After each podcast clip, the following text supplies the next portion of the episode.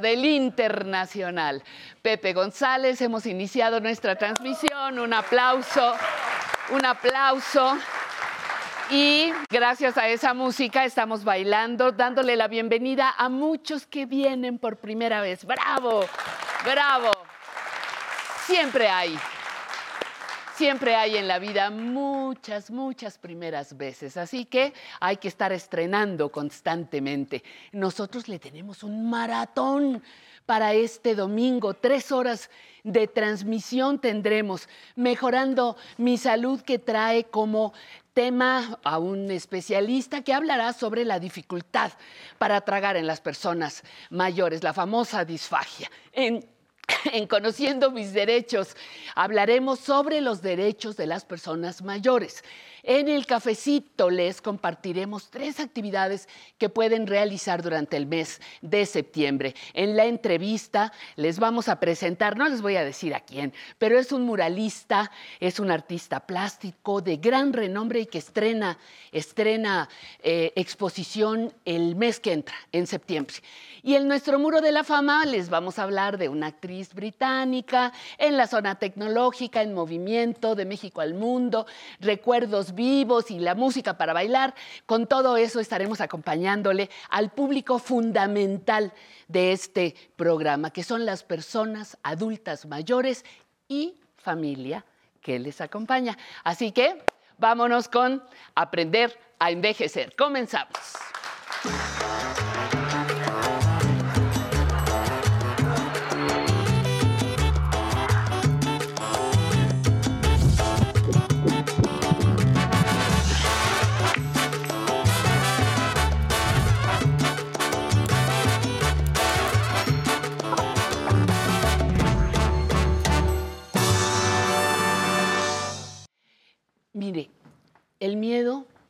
La desinformación o los prejuicios pueden llegar a impedir el uso de medicamentos para favorecer nuestra salud mental.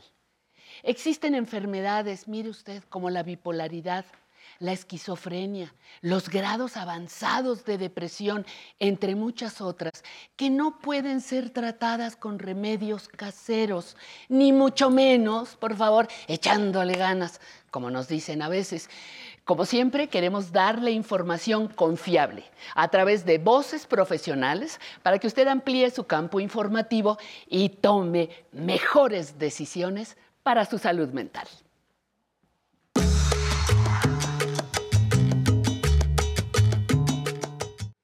Bueno, y hablando de especialistas, el doctor Agustín Torresid, eh, médico psiquiatra con una especialidad muy importante en la salud mental, psicogediatría. Contigo vamos a hablar de la importancia de los medicamentos en la salud mental de las personas mayores. Y, fíjate, Agustín, no, no, me vas a dejar mentir. Muchas personas adultas mayores, hoy, hoy en el presente, le tienen miedo al medicamento psiquiátrico. ¡Ay! No, te haces adicto. Si yo tomo una pastilla todos los días para la hipertensión, nadie me dice adicta. Si yo tomo para la mm, diabetes, nadie me dice adicta.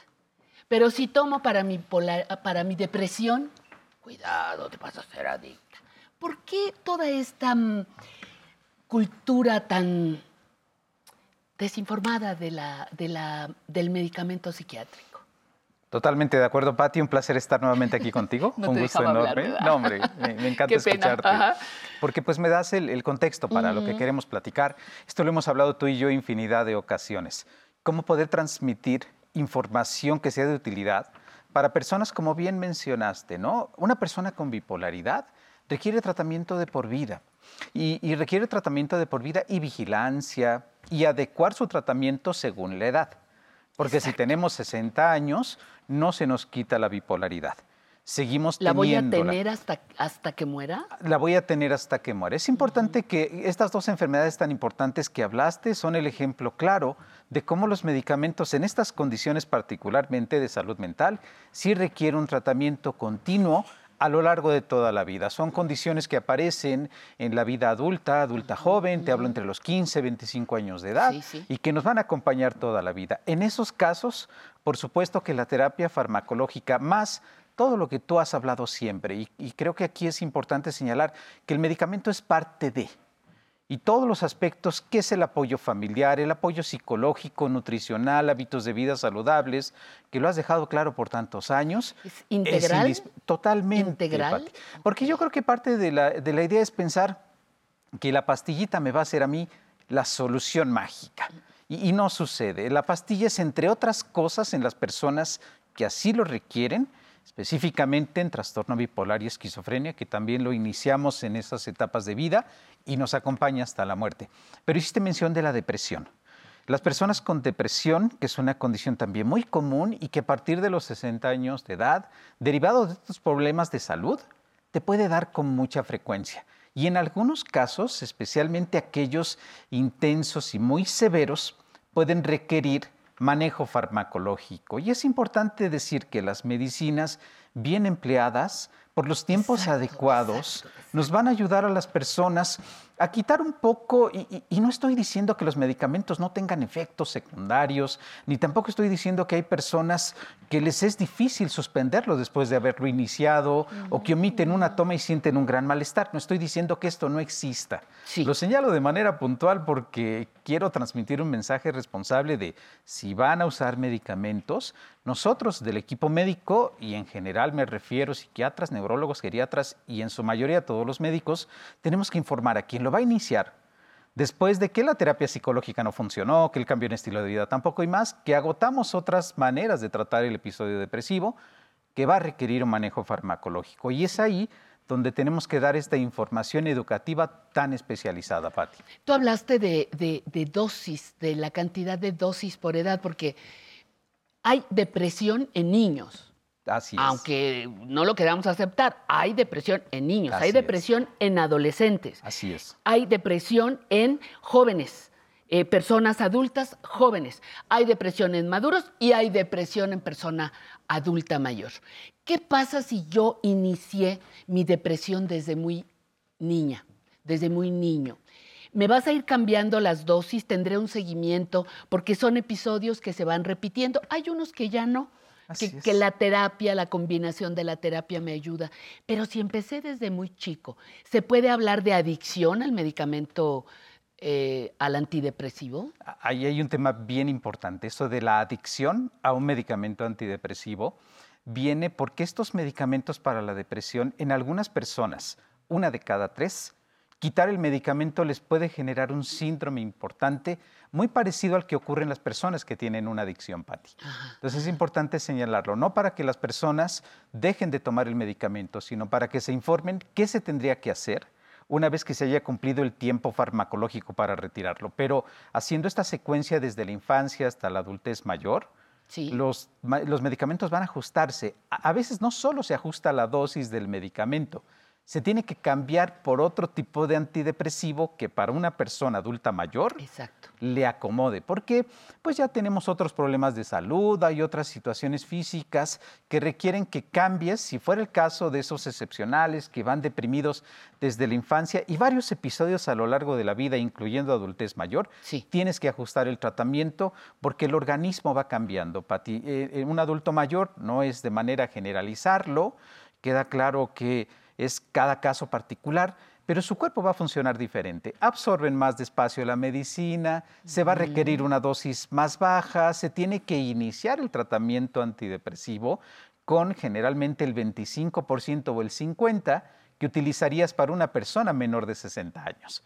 Pero sí tienes que ajustarlo y tomarlo por un tiempo prudente, identificando todos los factores alrededor de la depresión, porque si yo tengo depresión por diabetes, o se asocia a la diabetes. Sí, sí, sí, con si yo no controlo mi diabetes, pues no voy a controlar mi proceso depresivo, si no controlo mi problema tiroideo, si no trato mi condición de cáncer, que hay que decirlo, son padecimientos y enfermedades que se acompañan con mucha frecuencia de episodios depresivos, Patti. Eh, tú decías, vamos a permanecer, porque casi de esto no se habla en el adulto mayor.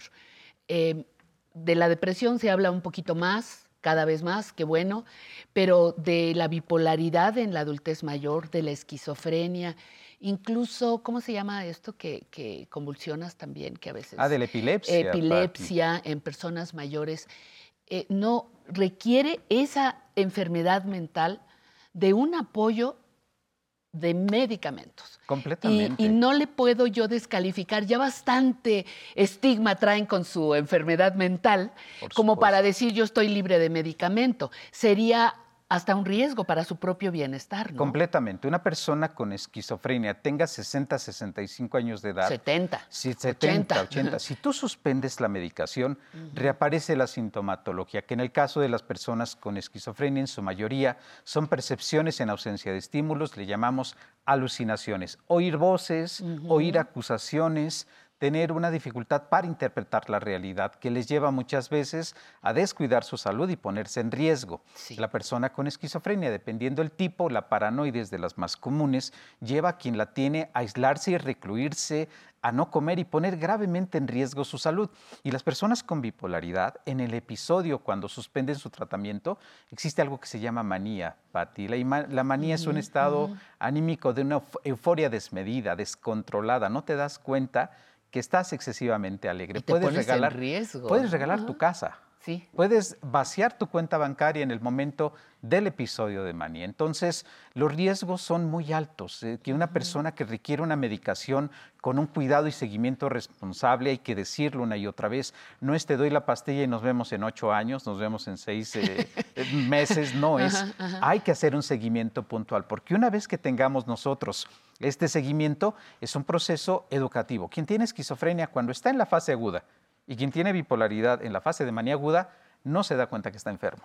Y todo su conducta y comportamiento le puede poner en altísimo riesgo. Por eso, lo importante de los procesos psicoeducativos, así le llamamos a esta parte de la salud en donde psicólogos, médicos, psiquiatras, psicogeriatras, neurólogos, geriatras, estamos de manera conjunta dando información a la familia y a quien tiene la condición, especialmente cuando se encuentra estable, de darle la información de la importancia del medicamento como un elemento adicional a un sinnúmero de actividades, no como lo único, Pati. Fíjate, esta, esta pregunta que, que te voy a hacer, a lo mejor nos mete en otro berenjenal, pero este, muchos de estos medicamentos requieren de receta médica.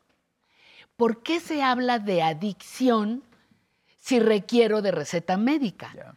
¿Sí, sí me explico? No, no, Ahí es, ¿cómo? ¿Cómo está eso? Mira, es un término clínico de controversia, porque en estricto sentido, eh, los medicamentos que generan este tipo de adicción son los analgésicos potentes y los derivados del diazepam. Son aquellos que están eh, clasificados como capaces de generar en su retiro, en su ausencia, una reacción corporal física y mental muy alterada. Los medicamentos antidepresivos no habían estado en ese rubro.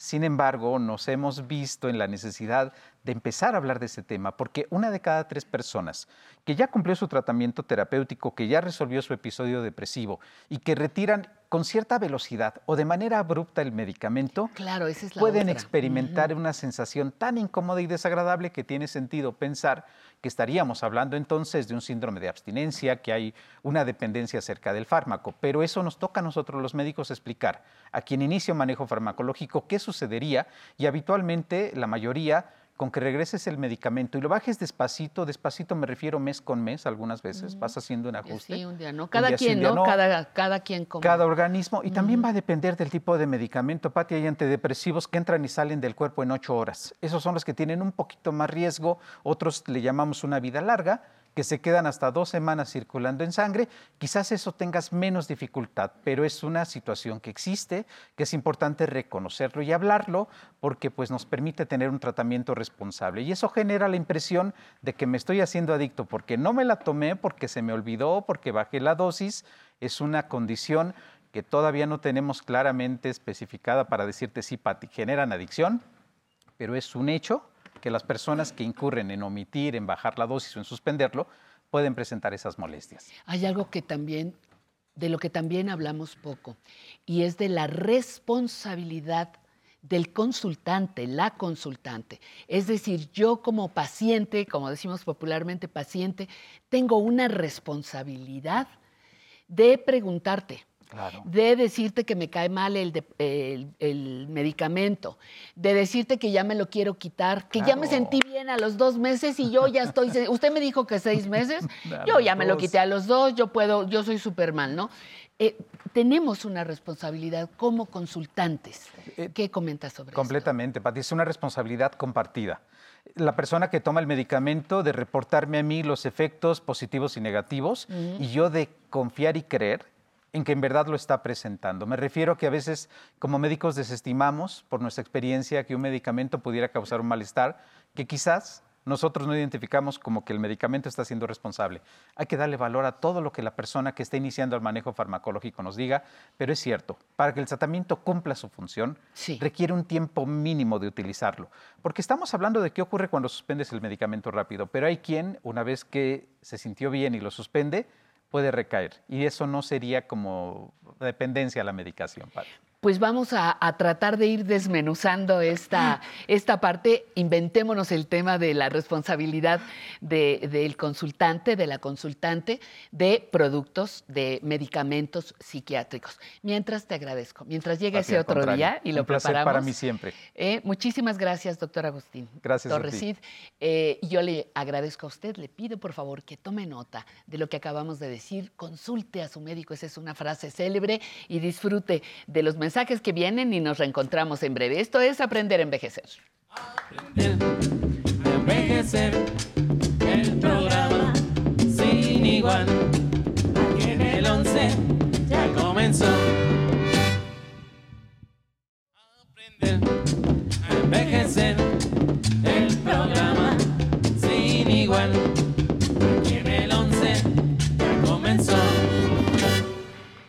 Bueno, pues vamos al cafecito, ¿qué le parece? Vamos.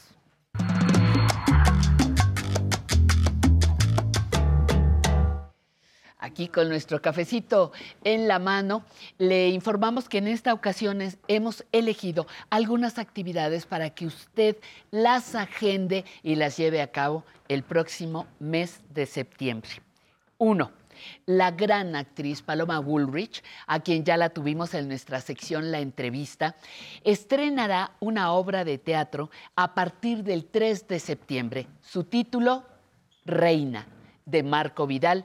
Esto en el foro Shakespeare. Las funciones serán los domingos a las 18 horas. Insisto, en el foro Shakespeare, que está en la calle de Zamora, número 7, en la colonia Condesa. Reina, con Paloma Woolrich, en, a partir del 3 de septiembre. Dos, el maestro muralista Guillermo Ceniceros, que por cierto hoy vamos a presentar su entrevista, inaugurará una exposición en el Palacio de Minería. El maestro Ceniceros tiene una larga trayectoria como artista plástico. Esta actividad, decíamos, nos permitirá conocer a un hombre que sigue aportando su talento artístico a nuestro país. Próximamente en el Palacio de Minería, no se le olvide. Y para finalizar, sobre todo si usted eh, está por el sur de la Ciudad de México, le invitamos a conocer y a disfrutar de la nueva Cineteca Nacional de las Artes, que hace unos días abrió sus puertas, sumándose a la celebración del Día Nacional del Cine Mexicano. Presenta una retrospectiva de la actriz María Rojo, no más de María Rojo para abrir sus puertas, y las funciones son en esta etapa de inauguración total gratuitas. La nueva Cineteca Nacional de las Artes, con 12 nuevas salas de exhibición, se encuentra en Río Churubusco, número 79, muy cerca del Metro General Anaya. Y como estamos muy contentos, queremos seguir bailando. El internacional Pepe González y su salsa latina con candombe para José.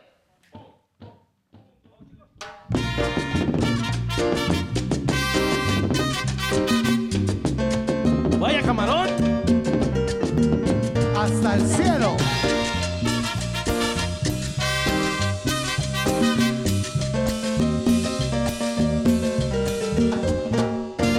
En un pueblo olvidado, no sé por qué.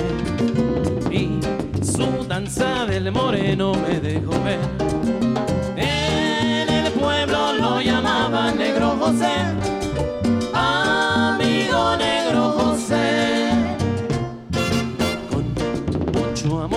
Candondea el Negro José. Y en el color de la noche sobre la piel.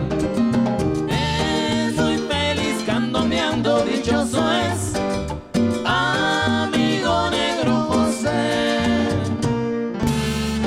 Perdóname si te digo,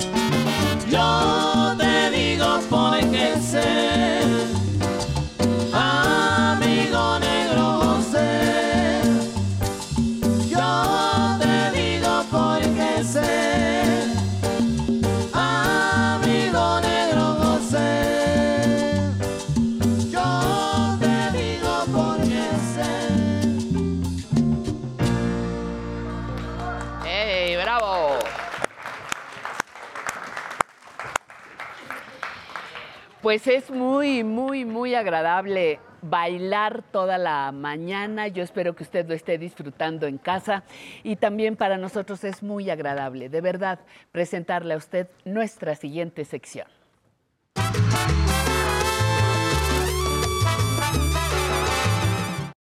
¿Qué sería la vida sin un trabajo gustoso? ¿Verdad? Gustoso, gozoso, divertido, eh, con los amigos. Bueno, ¿qué se puede? ¿Qué más podemos pedir, querido? Es que no hay nada más maravilloso. Más que agradecer, ¿verdad? Sí, Muy bien. Hacer lo que amas y yo, bueno, amo esto y amo estar contigo con estos músicos maravillosos. gracias. Felicidades, ¿eh? ¡Qué ambientazo! Ahora sí que todos baile baile. Y ustedes, bueno, ¿cómo les explico, verdad? Oigan, hoy, bueno, ya entre que el regreso a clases y que sí, que no, hay No, algo ya. muy especial. En esta ocasión, en Nostalgia del 11. Vámonos de campamento. ¿Ustedes se acordaban de esta producción? Es un garbancito de libra, es algo muy experimental, muy sabroso. Por favor, acerquen a las nietas, a los nietos, a las hijas, a los hijos, porque creo que toda la familia lo va a disfrutar. ¿De qué estamos hablando? Goce.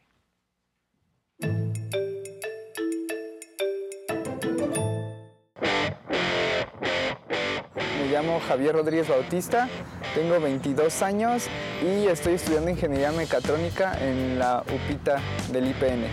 Con mi familia tengo una relación pues bastante dinámica, podría decirse, porque no todo el tiempo estamos felices ni todo el tiempo estamos peleándonos. Antes del campamento éramos así como que muy secos y ya después pues yo siempre trato de llegar y saludar a mi mamá, a mi papá y cosas así. Con mis compañeros de clase pues no tengo una relación muy buena, es todos contra todos y la verdad es que sí es muy pesado el ambiente con ellos porque todos siempre tratan de dar lo mejor de, cada quien, pero siempre tratando de superar al otro, ¿no? O sea, si él hizo algo, yo tengo que hacerlo y mejor. Con mis amigos, pues la verdad es que tengo muy pocos, pero a las pocas personas que conozco, la verdad es que sí llevo un trato así excelente con ellos y pues no las cambiaría por nada. Debido a la carrera en la que estoy, este, a veces siento que las personas me ven así como un pulpo raro, así verde, que habla en un idioma raro. Igual yo no me les acerco mucho porque no soy así del, del tipo sociable. ¿Qué me decías, Pate? Que al principio mecatrónica era, era como de pulpo raro, dijo él, ¿no? Pero, pero ahora es lo más común. Es súper común. Necesaria. ¿Cómo han cambiado las cosas, verdad? Quiero que nos pongamos en contexto para que realmente apreciemos esta joya que hasta el día de hoy es muy revolucionaria. En 2011 veníamos de una era muy rara de reality shows que poco a poco fue degenerando, degenerando hasta que se puso realmente fea. El 11, por supuesto, hacía televisión real, pero no podía permitir que eso le pasara. Entonces decidió darle un giro a esto. ¿Hacia dónde? Hacia otra clase de contenidos y esto, esto lo tenemos que celebrar porque estamos hablando de un reality show donde al mismo tiempo que nos vamos de campamento, crecemos y tomamos una suerte de curso de capacitación, de inspiración, de motivación. Vamos a ver esto y ahorita les sigo porque sí está bien padre. Mire,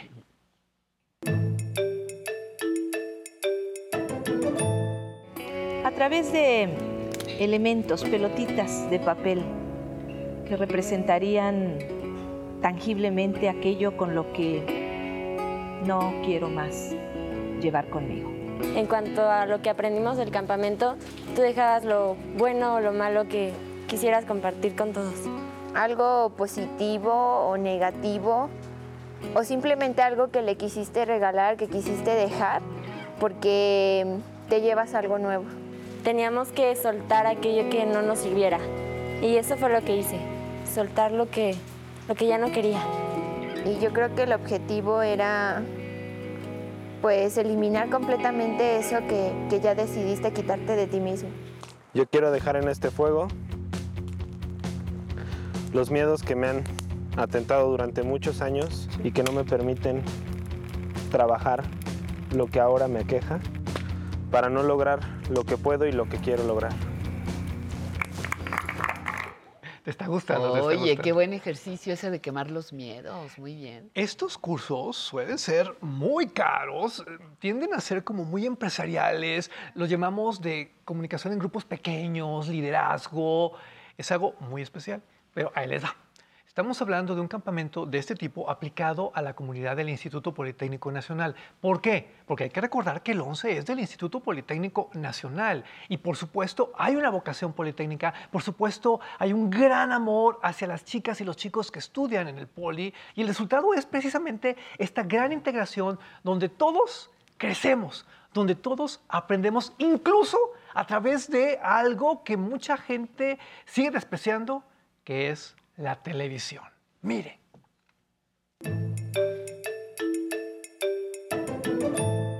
Su pareja los va subiendo, los va encaminando solo con la voz. El objetivo es llegar a la cima y, y desarrollar una confianza plena, completa, este, pura en el otro. La montaña representa un desafío que nosotros encaramos cada día de nuestra existencia.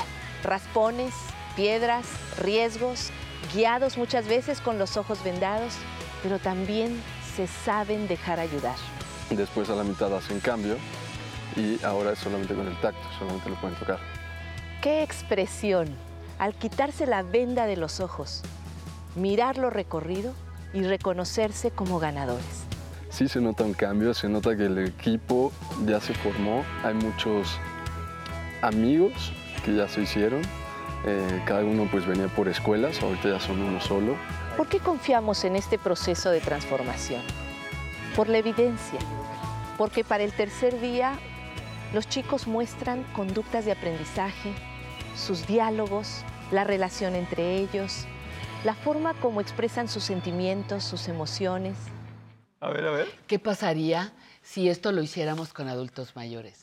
Yo creo que sería un cañonazo. Eh, ya aplaudieron, Sí, ya sí, dijeron es que, sí. Es que realmente date cuenta de cómo aprendemos aquí. Nosotros también necesitamos confianza. Nosotros también queremos saber que hay alguien junto a nosotros. Es bellísimo. A ver, ¿qué Ahora, se nos yo- ocurre? Yo adoro este concepto, le voy a explicar por qué. Porque hay muchas maneras de aprender a través de la televisión. Hay, bueno, la televisión didáctica de toda la vida, pero hay algo que siempre está pasando y que casi no apreciamos. Aprender a través del ejemplo que nos dan los demás. Es muy común que aprendamos mirando películas o incluso telenovelas. Pero ¿qué pasa cuando aprendemos a través de ejercicios de televisión real como este? El resultado es una bomba, nos va muy bien, es ganar, ganar. En serio, estamos ante algo súper bueno, ante algo súper especial. ¿No me cree? Abra bien los ojos y aprenda.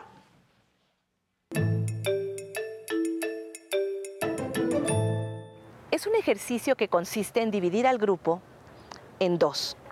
Unos van a guiar y otros van a recibir la guía, van a dejarse conducir. Primero nos dijeron que íbamos a subir hasta el cerro. Los de este lado tenían que taparse los ojos y su compañero los iba a guiar solamente con el tacto.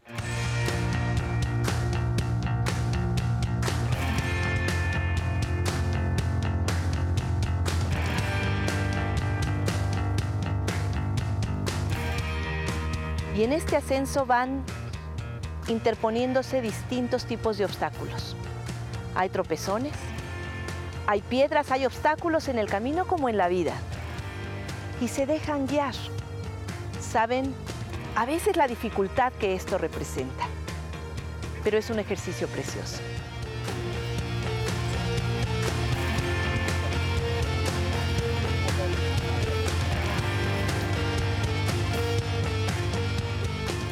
Avanzan y en la medida que van avanzando también van en silencio.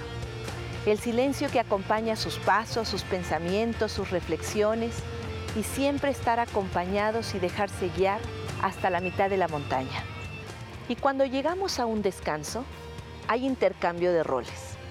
Ahora, los que iban guiando serán guiados. Ha cambiado también la idea de que la televisión educativa es aburrida.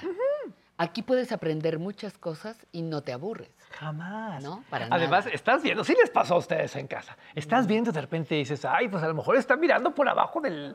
Por un Ajá, agujerito. Ya sabes, haciendo trampa o estas cosas. Eh, son nuevas maneras de hacer televisión en medios públicos, incluso hasta el día de hoy, porque yo le quiero preguntar, y así ya como muy en confianza, ¿cuántos reality shows de este tipo ha visto usted en los últimos 10 años? ahora entiende la importancia de campamentos IPN. Yo estoy seguro que los chicos que participaron en esto siguen aprovechando lo que crecieron, aprovechando toda la inspiración que absorbieron, aprovechando toda esta cosa tan mágica. Y es aquí donde yo quiero felicitar a toda la producción, porque si producir un reality show es complicado, no me quiero lo que es, no me quiero imaginar lo que es producir un reality show en estas circunstancias, con estudiantes, con estas multitudes, y entonces que si de repente vas y no miras y te tropiezas, si es un reto, si es un título que vale la pena replicar, o como decía Pate, incluso replicar con adultos mayores, se imagina.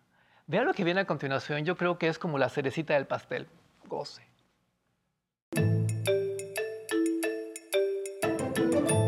Está corriendo tiempo. Está corriendo tiempo. Al principio sí es difícil porque no hay organización, todos quieren hacer lo que ellos quieren. A veces este, inclusive frustrante porque a pesar de que tú tienes una idea, nadie la escucha. Conforme van pasando las rondas de, aprendizaje, te vas dando cuenta de que a lo mejor sí tienes que escuchar a los demás y tienes que escuchar sus puntos de vista.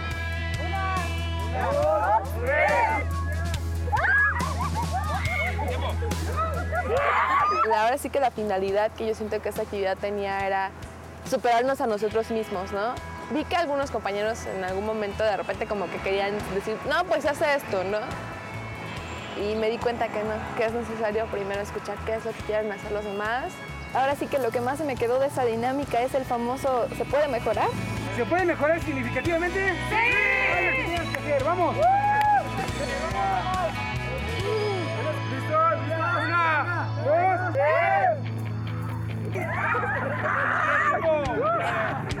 Fue 3 segundos 25 Y pues también aprendí en esa dinámica a trabajar en equipo, a hacerlo más rápido y con la misma calidad.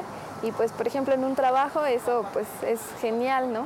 Pero hay veces que eso se dificulta porque no sabemos escuchar a las personas, ¿no? O sea, siempre tratamos de, de ser los que manden o so- ser los que dan órdenes y a veces cuando nos toca ser los que reciben órdenes nos incomodamos así de, "Ay, este ya me viene a dar órdenes, ¿no? Y, y hay veces que al escucharlas te das cuenta de que sus ideas son, son excelentes y inclusive dices, órale, pues la verdad es que hubiera sido mejor si lo hubiéramos hecho por este camino, es más sencillo. Qué importante lo que me estabas diciendo del tocarse y eso. Eh, pues en estos ejercicios que acabamos de, de presenciar, como la, la importancia de tocar y dejarte tocar eh, el, el contacto de las pieles con el otro, en un, en un ejercicio de, de equipo, estamos, Claro. estamos hablando, pero no, luego no te dejas tocar o no, no te gusta tocar a otras personas, y eso es parte de romper esas barreras de resistencia. Hay que hacerlo, pero sobre todo hay que aprender a trabajar en equipo.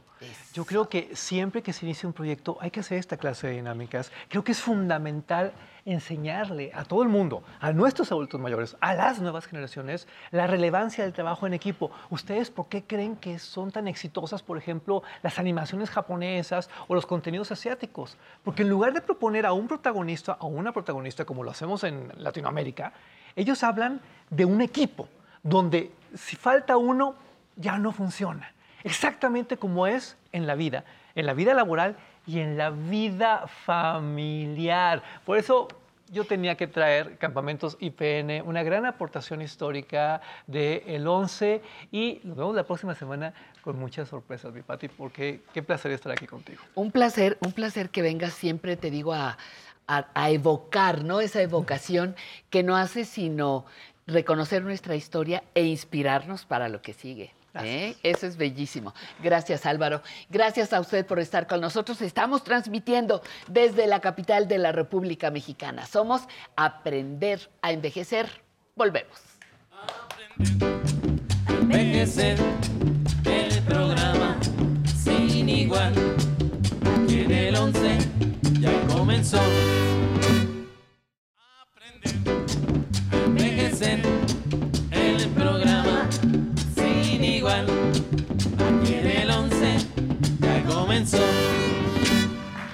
Bueno, pues ya estamos aquí con las redes y los mensajes que muy gentilmente usted nos hace llegar. Feliz domingo, dice Soledi Said, esperando que sea un domingo maravilloso. Saludos desde Chile. ¡Wow! Saludos hasta Chile. Feliz domingo, dice Beatriz Chavira desde Tijuana.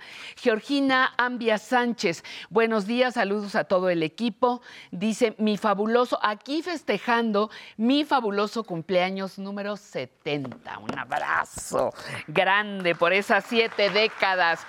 Em, Isabel Santos, extraordinario grupo Pepe González, me encantan. Saludos desde Colima. Saludos a mi suegra Marina Ordóñez, que también le gusta el programa. Hola, buenos días. Gracias por tocar este tema. Me imagino que todos los que hemos, los que hemos tratado. Saludos desde Zacatecas. Buenos días a todos desde Toluca, nos dice Agustín Jiménez. Y hay algunas llamadas. Usted si nos quiere llamar, lo único que tiene que hacer es marcar nuestro teléfono 55 51 66 4000, atendido por personas. Seres humanos con orejitas que le oyen, que le contestan con su voz. Nada de que píquele aquí cuatro si quiere responder, si quiere colgar el ocho. Nada de eso. Así que seres humanos le atienden con mucho gusto. Mire, por ejemplo, Carlos Tobar ya nos pide felicitar, a, mandarle un saludo, Carlos Tobar, y saludos a todo el equipo de producción desde el estado de Morelos. Carmen Sánchez Castañón felicita al programa, al grupo musical que le gusta muchísimo. Nos saluda, no me dice desde dónde, pero agradezco mucho la, la comunicación. Eh, Teresa Vázquez manda felicitación al programa. Eh, María González desde Jalisco nos hace una propuesta de tema. Con mucho gusto lo pasamos al área correspondiente. Anita Solís, también de 70 años, desde, Nuevo León, desde Monterrey, Nuevo León, dice que el programa le encanta, que no se lo pierde y que les motiva a bailar y aprender a envejecer. Vamos con Tatiana Sierra. ¿Qué, qué es lo que tienes, Tati? Buenos días. Hola, Pati. Buenos días. Muchas gracias. Y muchas gracias al público que hoy nos acompaña, que viene con mucha alegría y entusiasmo. El día de hoy, en especial, tenemos a Samantha Villalba, de 40 años, que nos quiere compartir su experiencia de estar aquí en el programa. Bueno, eh, buenos días a todos. Eh, estoy muy contenta porque vengo a celebrar, es la primera vez que estamos aquí. Admiramos, queremos y respetamos a Patti. Es una labor maravillosa la que ha hecho. Crecimos con Canal 11 siempre. Y hoy estoy aquí por primera vez como regalo a mi madre, que es la señora Sara.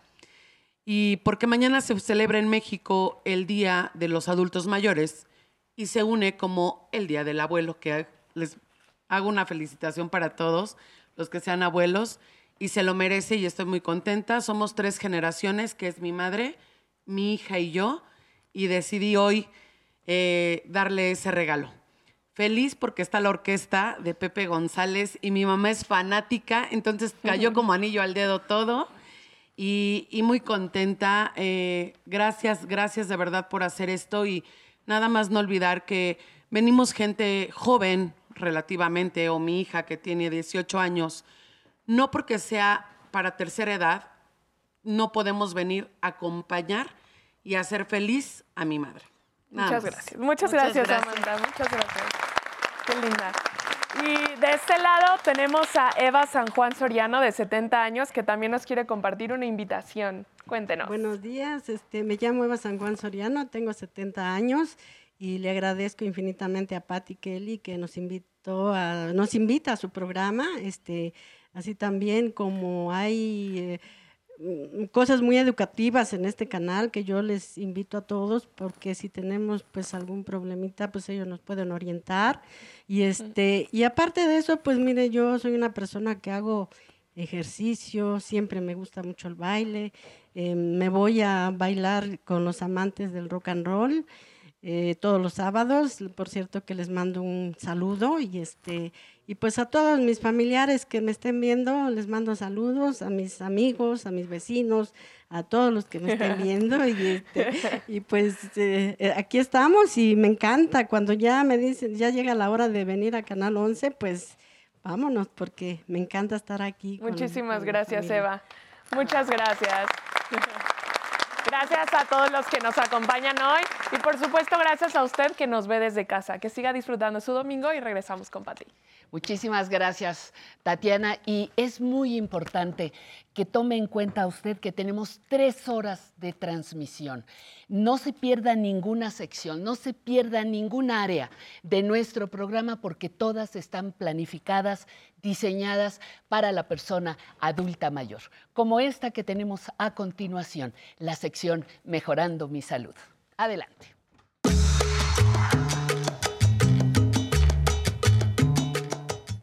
Gracias, Patti. Estamos disfrutando esta deliciosa mañana en nuestro querido programa Aprender a Envejecer, con mucho frío, pero también con mucha actitud. El día de hoy vamos a platicar en esta sección, por supuesto, de un tema importantísimo para las personas adultas mayores. Si usted siente que le cuesta trabajo pasar el alimento sólido o líquido, este tema le interesa. Disfagia se llama el problema de salud y nos los va a presentar el doctor José Bandera Quijano. Hoy tenemos un invitado de la casa. El doctor es médico internista, gastroenterólogo y, por supuesto, un gran amigo, colaborador y compañero del 11 Pepe, que gala. Gracias, gracias por invitarme. Contento de estar aquí con ustedes. Gracias, Itlali. Oye, qué bueno que tocas este punto porque muy poca gente lo conoce. Disfagia es dificultad para tragar. Y es un signo, un síntoma, perdón, que puede ser algo relativamente sencillo o algo muy grave que hay que poner mucha atención. No es normal que tengamos dificultad para tragar. Eso es algo importantísimo. A la gente se le dice comúnmente, Pepe, pues es que usted ya no traga bien por la edad. No, pues si se le atora, pues más despacito. A ver, muela la comida si ya no le cuesta trabajo. Y les buscamos 20 mil formas de que la gente pueda comer, pero no es normal. No ¿Por es qué normal. pasa esto? Ahí te va. El esófago es el tubo que va de la boca al estómago. Ese tubo, ahí es donde normalmente se atoran los alimentos. Nosotros tenemos tres tipos de movimientos en el esófago. Uno que va de arriba para abajo, imaginemos una pasta de dientes que la aplastas, aplastas desde abajo para adelante. Otro, que es el segundo tipo de movimiento, que le empiezas de en medio y la aplastas hacia abajo.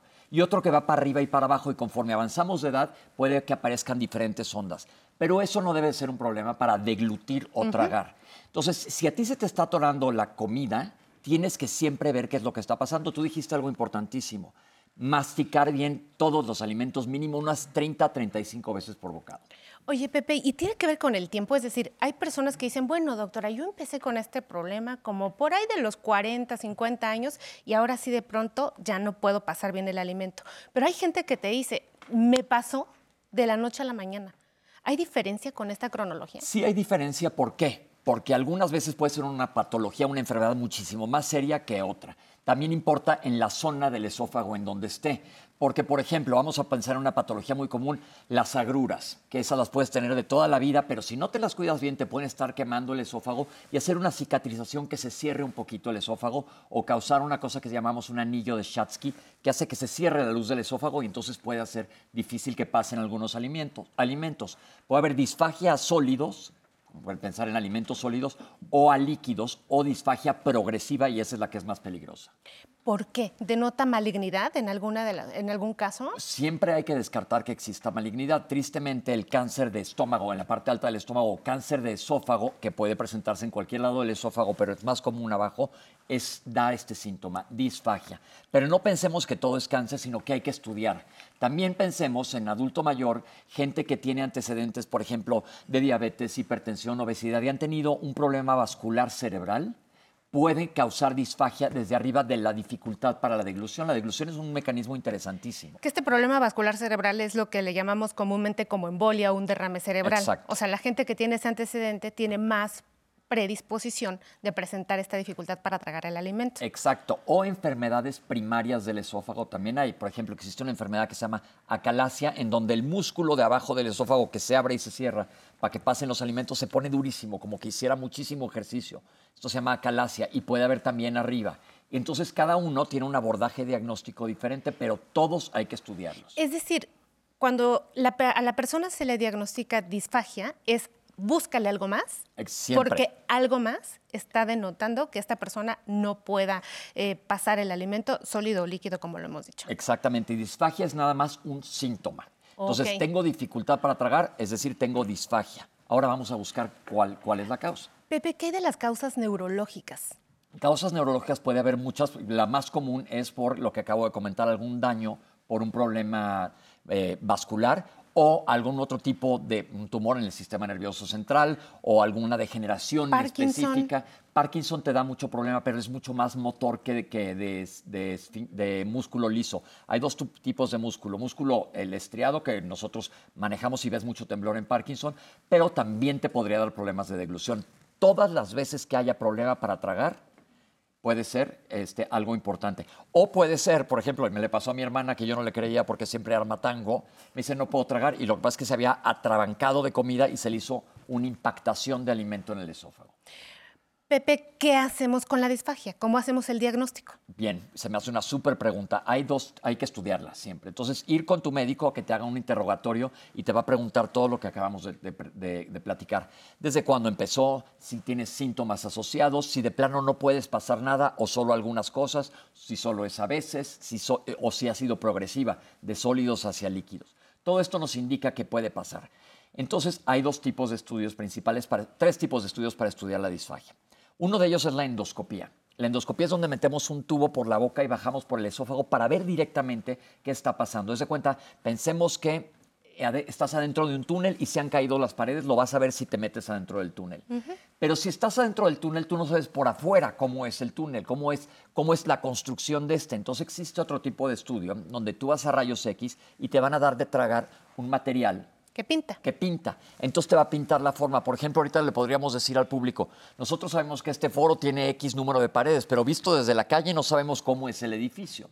Y entonces, por ejemplo, otra causa de disfagia también en gente mayor es que crezcan un poquito lo que nosotros llamamos las apófisis de las vértebras y estén comprimiendo hacia el esófago. Entonces, si tragas un bocado grande, puedes que lo sientas que te lastima. Eso no es algo peligroso, sino que sucede. Y si tú pides un trago, un trago en un estudio de imagen, vas a ver la anatomía por afuera. El trayecto. Exactamente.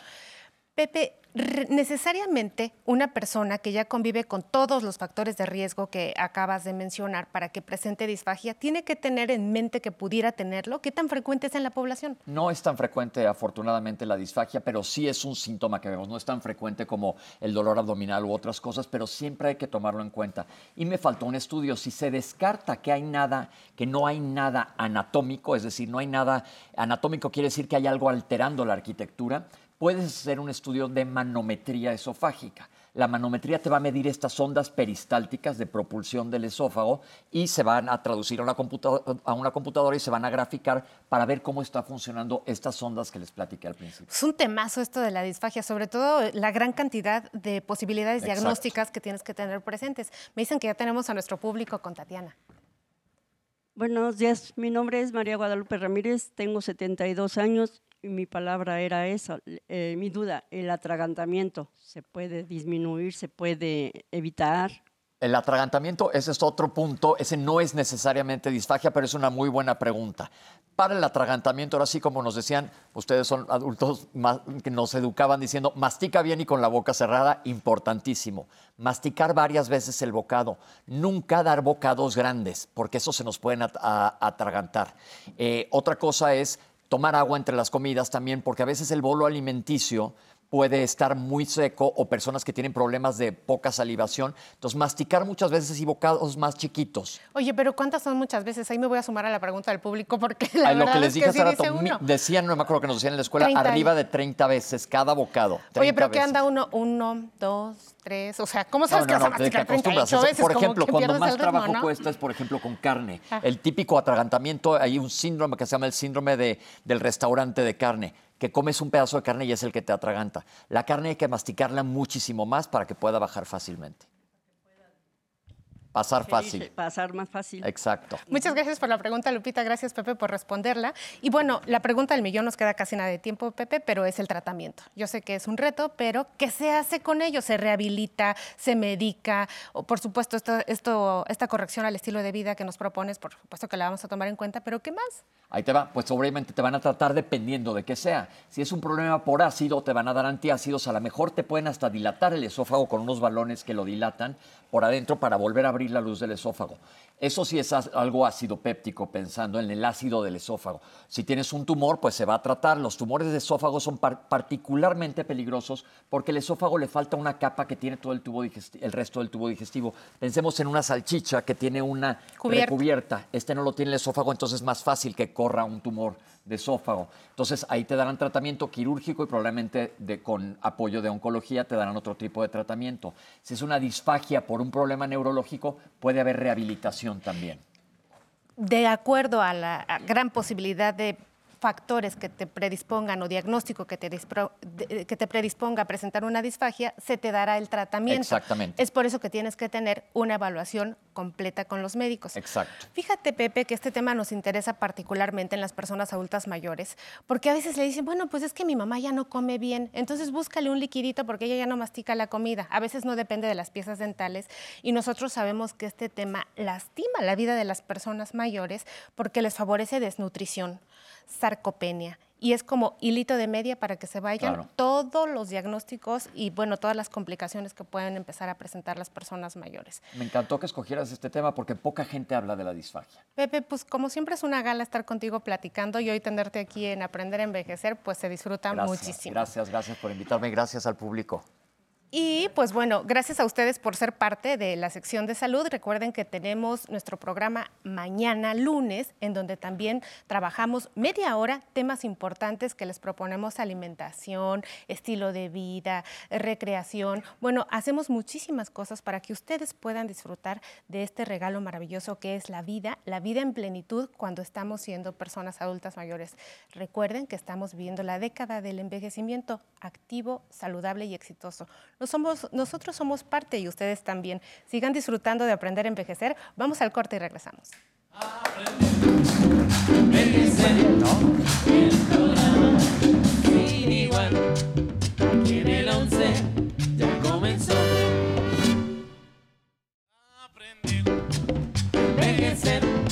El programa sin igual.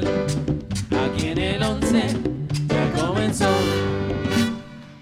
Muchísimas gracias por estar con nosotros. Viene la segunda hora de nuestro programa y es muy importante que se quede, no se pierda ni un poquito de nuestras diferentes secciones. En De México al Mundo vamos a conocer la arquitectura de las casas coloniales que tiene sus particularidades. En la zona tecnológica aprenderemos los pasos para poder, ay, algo que a mí personalmente me hará muy feliz, escuchar la radio en línea. Sensei David Martínez nos pondrá en movimiento con una rutina de ejercicios para rectificar la zona lumbar. Esa que a veces nos da un poquito de lata. Además, seguimos bailando con el ritmo, la música y todo el calor que comparte el internacional Pepe González y su salsa latina. Pero ahora le invito a que no se vaya. Vamos a hablar de nuestros derechos.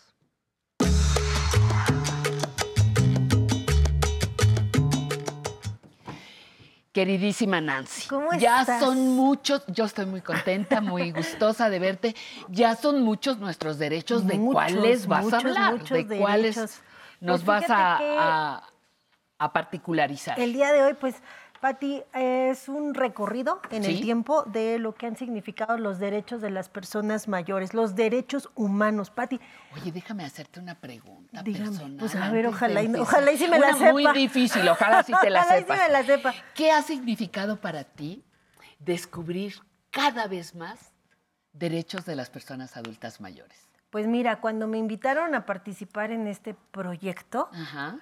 Eh, la persona maravillosa que tú y yo conocemos que me invitó, yo dije, me va a dar como para tres programas. Estos ¿Qué voy a hablar claro, de las personas no mayores, de los ajá, derechos de las personas mayores? Y ya vamos por cuántos, ¿Cuántos? años. Cuatro años Ya vamos, casi ya, cuatro años, ¿no? Ajá. Y esto me ha significado conocer muchas cuestiones que para mí, a pesar de haber estudiado la licenciatura en Derecho, pues me eran desconocidas, desde cómo actualmente tanto el Poder Legislativo como el Poder Judicial han tenido que abocarse a unas cuestiones que se, ha- se llaman juzgar con perspectiva hacia adultos mayores. Pati, no es lo mismo, como lo hemos dicho, juzgar a un hombre, a una mujer de 20 años, de 30 años, que De juzgar 40 incluso. a un Ajá. hombre o una mujer de 70, 80 o 90 años. Y los castigos también tienen que ver con eso. La justicia es pareja para todos, pero debemos de visualizar con perspectiva de edad para poder imponer sanciones, penas, procedimientos acordes a lo que se está viviendo en esta etapa de la vida. Pues no sabes cuánto celebro que estemos en el camino. Muchísimas gracias y ahora sí cuéntanos de los que de nos los, de vas- los- los de los que nos derechos que, tenemos, ¿no? nos Las personas presumir. mayores. Ajá. Como te decía, era un recorrido por el tiempo. Sí. Fíjate, Patti, que la primer, bueno, cuando se publica la ley de los derechos de las personas adultas mayores fue en 2002. O sea, 2002. Tú lo ves y pues son 20 años. Es poco, ¿no? Cuando eh, se, se pone en, la- en el plano jurídico, a pesar de que ya antes existían reformas a diversos ordenamientos jurídicos en nuestro país, es hasta 2002 cuando se promulga por primera vez la ley de los derechos de las personas adultas mayores. Y recientemente, en abril de este año, bueno, México suscribe publica en el Diario Oficial de la Federación la Convención Interamericana sobre los Derechos de las Personas Mayores. Eh, a lo largo de este tiempo he agrupado. Yo ya tengo mi propia, eh. mi propia, este, Tu propia mi propia organización. organización Ajá, ajá. de derechos de las personas mayores y yo los parto en derechos de igualdad. Primero nos vamos con los derechos de igualdad.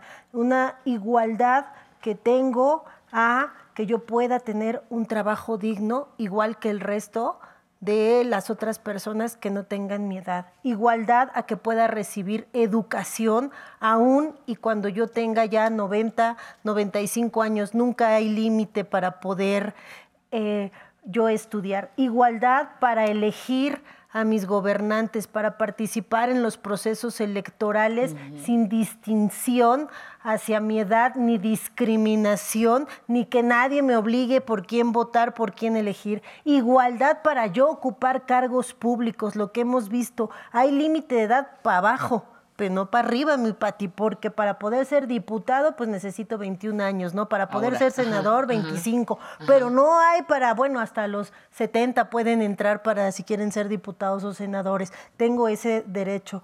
Tengo también mis derechos de libertad, Pati. Libertad para elegir la religión que yo quiera practicar. Libertad para decidir sobre mis tratamientos médicos, sobre mi cuerpo. Libertad para elegir dónde vivir y con quién vivir, ¿no? Yo no necesito que me estén agarrando y no, véngase ya para acá porque usted solito no puede estar. Ajá, ajá, Mejor me lo traigo aquí a mi casa, papá, y ya lo pongo a cuidar a los nietos. Sí, no, o a las Porque mascotas, los nietos, bueno, las mascotas. En la casa ya se lo convierto aquí en la persona que me ayuda a la limpieza, ¿no? Tengo también mi derecho de libertad para conocer la información pública que se genera en el ámbito federal, en el gobierno, para que yo pueda conocer. Tengo derechos de dignidad. Claro. Dignidad a que se me trate de una manera Respetuosa. respetuosa en todos los ordenamientos. Desde mi familia, Patti, las asociaciones privadas, el gobierno en todos los ámbitos, tengo ese derecho de dignidad. Derecho de dignidad a que se me administre procure o ejecute una justicia de acuerdo a mis necesidades, que se den ajustes razonables al procedimiento cuando existe una persona adulta mayor en este, desde el principio, y sea como sea, ya sea que él sea probable responsable de un delito o víctima de un delito. El que nos encanta, mi Pati, por el que estamos ahí luchando. Libertad Ay, el que para... nos en- nuestro favorito. nuestro favorito. Nuestro Bueno, creo que tenemos dos. Ajá. Para mí, vida sexual y mi intimidad Ejercicio sexual. de ¿no? mi- de mi o sexualidad. Sea, yo puedo decidir cómo, cuándo, con quién, siempre y cuando sea consensuado por la otra persona y decidido libremente hacia mí. Sin ¿no? agredir a terceros. A terceros. Ajá. Tengo también el derecho A morir con dignidad. a morir Ese con dignidad. también mi es de nuestros favoritos De nuestros también. favoritos, que Ajá. ojalá y podamos lograr eso que tenemos en mente. Pero, eh, pero, ojalá. pero por lo menos ahorita ya tengo el derecho a decidir si quiero un documento de voluntad anticipada. Para que llegado el momento, si yo ya no quiero más, como le dicen eh, eh, jurídicamente la obstinación médica hacia mi persona, yo pueda decir aquí paro y que se me den cuidados paliativos para una buena muerte. Sí, yo creo que, yo creo que eh, todos estos eh, derechos me encanta cómo los tú los divides ya hasta para los ti. agrupé yo, Ajá, ¿no? Sí, sí, sí. Pero lo más importante y es eh, la labor justamente que desarrollamos en este programa es compartirlo con el público, porque de nada nos sirven en grandes carpetas o en grandes tratados si el público, quienes son las personas que deben tenerlo, lo conocen. Entonces, por eso tu sección es importantísima, ¿no? Y- Que nos vas cada vez dando, dando un, poquito, un poquito, un poquito, hasta tomar conciencia de todos nuestros derechos, ¿no? Y el último, tengo, una, tengo el derecho a tener una vida digna y libre de, cualquier tipo, tipo de, de violencia. Violencia psicológica, violencia física, violencia patrimonial o violencia sexual. Yo no puedo permitir como persona también, económica también, económica. que ta- a veces le equiparan con la patrimonial. Yo no puedo permitir, siendo una persona adulta mayor, que ah, me agredan físicamente, porque hay veces que normalizamos la violencia ya, ¿no? Y nos da eh, ahí penita denunciar a nuestros agresores, porque ¿cómo voy a ir a denunciar a mi hijo que me está agrediendo? O también no me encuentro lo suficientemente protegido de que pues si denuncio a la hija que me está agrediendo la van a meter a la cárcel, quién ¿quién me me, va a cuidar, no? Claro, ¿Quién me va a mantener? La violencia psicológica, la violencia psicológica, cualquier tipo de amenaza, prohibición, chantaje, intimidación, que luego estas son las difíciles, las difíciles de entender, la violencia económica o patrimonial, pues que me quiten mi dinero Claro. y que otro tercero me lo Me quiera lo manejar. Perfecto. Eh, tenemos a, a Tatiana con una participación del público. Adelante, por favor. Buenos días, mi nombre es Marcela Altamirano Ley y yo quisiera saber qué puede o qué tiene que hacer un adulto mayor que, sube, que sufre abandono en forma legal, digamos. Correcto. La pregunta de los 64 mil Pues euros. para empezar, el abandonar a una persona mayor es un delito que se encuentra tipificado en nuestras legislaciones penales y no es un juego, Pati. No, no, no, Es un claro que juego no. que puede ir desde un mes hasta cuatro años de prisión la persona que abandone a una persona adulta mayor. Y abandono se da en muchos sentidos, desde que no le puedo, no le doy una pensión alimenticia hasta que lo saco o viviendo con la persona mayor, la descuido en el interior del domicilio. ¿Qué se puede hacer? Se puede denunciar, hay que denunciar ante las fiscalías correspondientes. Ya no es necesario que te vayas a la que te toque en tu domicilio, porque ves que luego dicen, Sí. no, aquí no le tocaba. pues, se puedes acercar a cualquiera, ahí se inicia la carpeta de investigación y ya las autoridades son las que las turnan. Ya no es como antes de, no, fíjese que esta le corresponde a Cuauhtémoc, no, usted está en Miguel Hidalgo. Hay que denunciar, hay que acercarse a las fiscalías a denunciar. También se puede conseguir asesorías jurídicas en el DIF, INAPAM y sobre todo eh, la Agencia Especializada para Personas Mayores han señalado que cuando se está viviendo una situación de abandono o violencia intrafamiliar hay que denunciar ante ellos porque sabes que mi Pati acude policía ministerial, trabajo social, psicólogos y los la policía de investigación al domicilio para conocer qué está sucediendo con la persona mayor. Entonces no hay que quedarnos callados y si ustedes conocen de personas mayores que están siendo vulneradas, yo les pido que por favor se acerquen a las fiscalías para denunciar los maltratos que están viviendo las personas que haya una voz que los escuche. ¿Y la misma persona, la persona víctima, también puede buscar esa ayuda? Sí, puede Cuando buscarlo. se sabe abandonada. Exactamente, puede buscarlo. E incluso ya hay hasta denuncias digitales y abandono de personas mayores se puede hacer vía digital. Excelente. Muy bien, pues, licenciada, muchas gracias. No, gracias a ustedes. Muchas por gracias a ti, gracias por conocer derechos. por, por, eh, seguir en esta, en esta línea de, de seguir atendiendo a las personas adultas mayores en este espacio. Gracias, queridísima Muchas Nancy. gracias a ti, y nosotros vamos ahora a, a darles eh, información sobre las diferentes alternativas que tienen para comunicarse con nosotros. Ya les dijimos que tenemos un teléfono vivo con personas vivas. Nuestro conmutador 55 51 66 4000. Nuestro correo electrónico público aprender a envejecer, no, corrijo, eh, público arroba aprenderenvejecer.tv. Repito con mucho gusto, público arroba aprenderenvejecer.tv. Y algo que nos llena de, gran orgullo es que tenemos nuestra aplicación 11 más. Nos ayuda a estar cerca de ustedes, eh, les ayuda a ustedes a ver el máximo de, de, programas posibles. Nos encanta 11 más para que vean nuestro programa Aprender a Envejecer. Les presumimos que está desde el primer primerísimo programa en, en, esta aplicación que le invitamos con mucho gusto a conocer.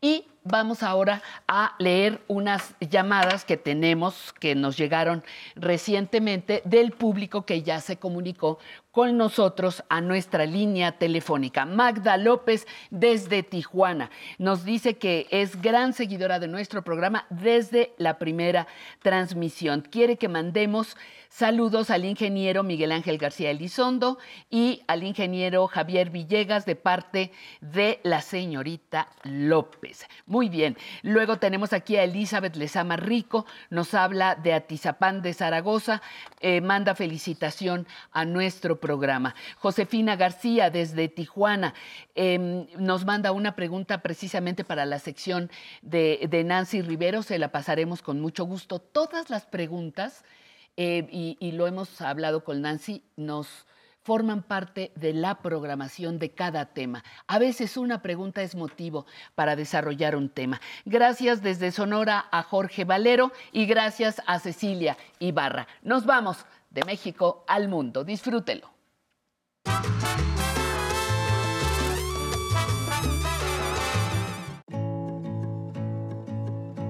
La arquitectura colonial mexicana es reconocida mundialmente y gracias a esto ha sido inspiración para la creación de edificaciones a nivel mundial.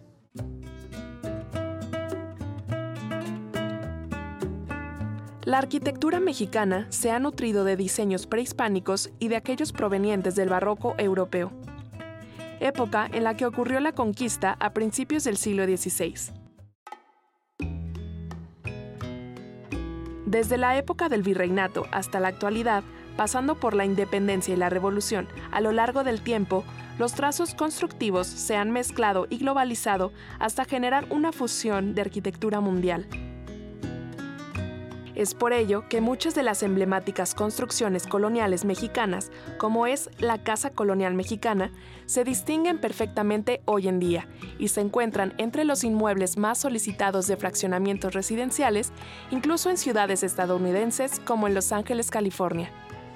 Entre las principales características arquitectónicas que llegaron a la colonia novohispana están los toques decorativos que se modificaron de acuerdo con la inspiración local de los artesanos encargados de hacer los terminados de fachadas, techos, esculturas e imágenes plasmadas en cada una de las edificaciones.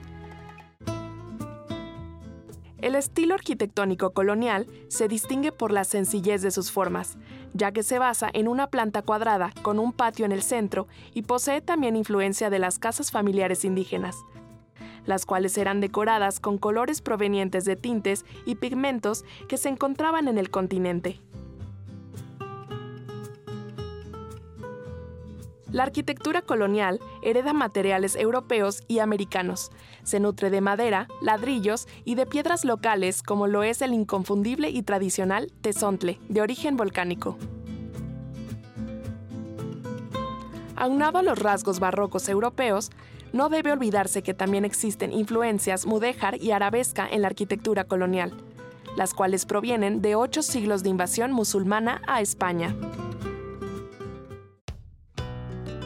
La casa colonial servía principalmente para resguardar a familias numerosas y por eso debía ser amplia, cómoda, iluminada y con espacios agradables, lo cual se observa en la grata distribución de habitaciones y salas de estar, las cuales se conectaban mediante pasillos, todo en torno a un patio central abierto, fuente de luz natural a toda la casa. Con frecuencia, este patio central era coronado con una fuente que además proporcionaba agua y frescura para todas las habitaciones. Entre otros elementos típicos de la casa colonial se encuentran los muros de piedra, las columnas de cantera, las techumbres con viguerías de madera y las tejas de barro.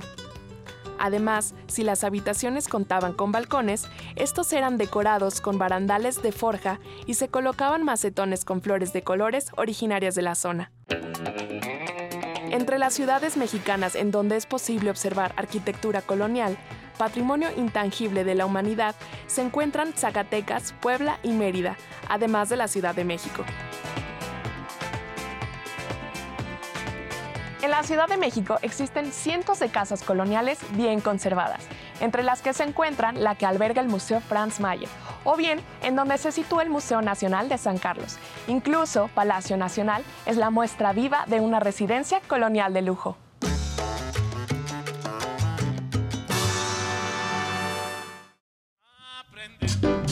Envejecer,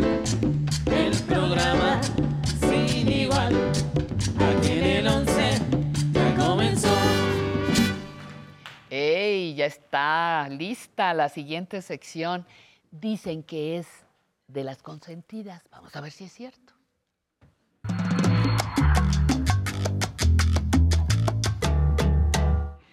¿Será o son puras habladas, Alan? No sé. ¿Es de las consentidas? Yo espero que no sean puras habladas. Siempre nos dicen, salude a Alan, dígale a Alan, por favor, pídale a Alan. Alan, Alan, Alan, ¿cuál Alan? ¿No? ¿Cuál Alan? ¿Cuál Alan? Sección tecnológica con Alan Calvo, nuestro queridísimo experto en materia tecnológica, que hoy nos traes mi favorito, pues ya me rompiste el corazón Ah. antes.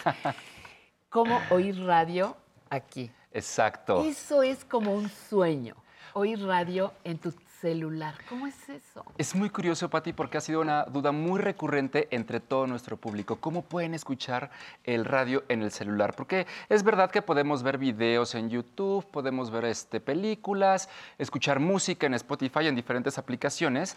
Sin embargo, no todos los teléfonos inteligentes cuentan con una aplicación de radio. Hay algunos que sí la tienen y otros que no. Entonces, no es tan común escuchar radio en el teléfono, sin embargo, hay muchas personas que sí están muy interesadas en querer escuchar su estación favorita aquí. Entonces, la aplicación que vamos a utilizar el día de hoy se llama Radio México, FM y AM. Vamos a poder sintonizar estaciones de FM y AM. Y se me hace una, una aplicación muy atractiva porque es para dispositivos Android. Es Ya ahí donde se me rompe el corazón. es ahí donde se me rompe el corazón. Exacto. Ajá. Pero- bueno, pero es la, la- la primera. es- Está Exacto. bien. Y vamos a buscar una para Una iPhone. para- para iPhone, perfecto. Exactamente. Perfecto. Y esta aplicación se me hace muy interesante, Pati, porque eh, podemos escuchar la radio nacional, podemos escuchar radio local de acuerdo a los estados en los que estemos. Por ejemplo, de Sinaloa, de Tabasco, de, de cualquier estado de la República Mexicana podemos Ajá. escuchar la radio local. Entonces es una gran ventaja. También cuenta con alarmas para que se active el radio eh, por sí solo, eh, con temporizador para que yo lo programe y se apague solo también. Entonces, una de las ventajas que también tiene esta aplicación es que tiene una versión gratuita y que se puede utilizar en segundo plano. Oye, así que me despierte el radio como cuando programábamos el radio de la recámara, por ejemplo. Sí. Así va a poder ser ahí. Por ejemplo, también puede ser, yo puedo programarlo de lunes a viernes, los días que quiero que se De- encienda. a tal horario. Ajá. En tal horario y solito se va a prender. Entonces es una, es una ventaja. Muy Exacto. bien. Pues manos a la obra. Muy bien. Pati. A ver. Pues manos a la obra. Entonces, vamos a ver. Desde nuestro dispositivo Android, vamos a entrar a la tienda virtual que es Play Store y vamos a pulsar en la barra superior. Y vamos a escribir Radio México.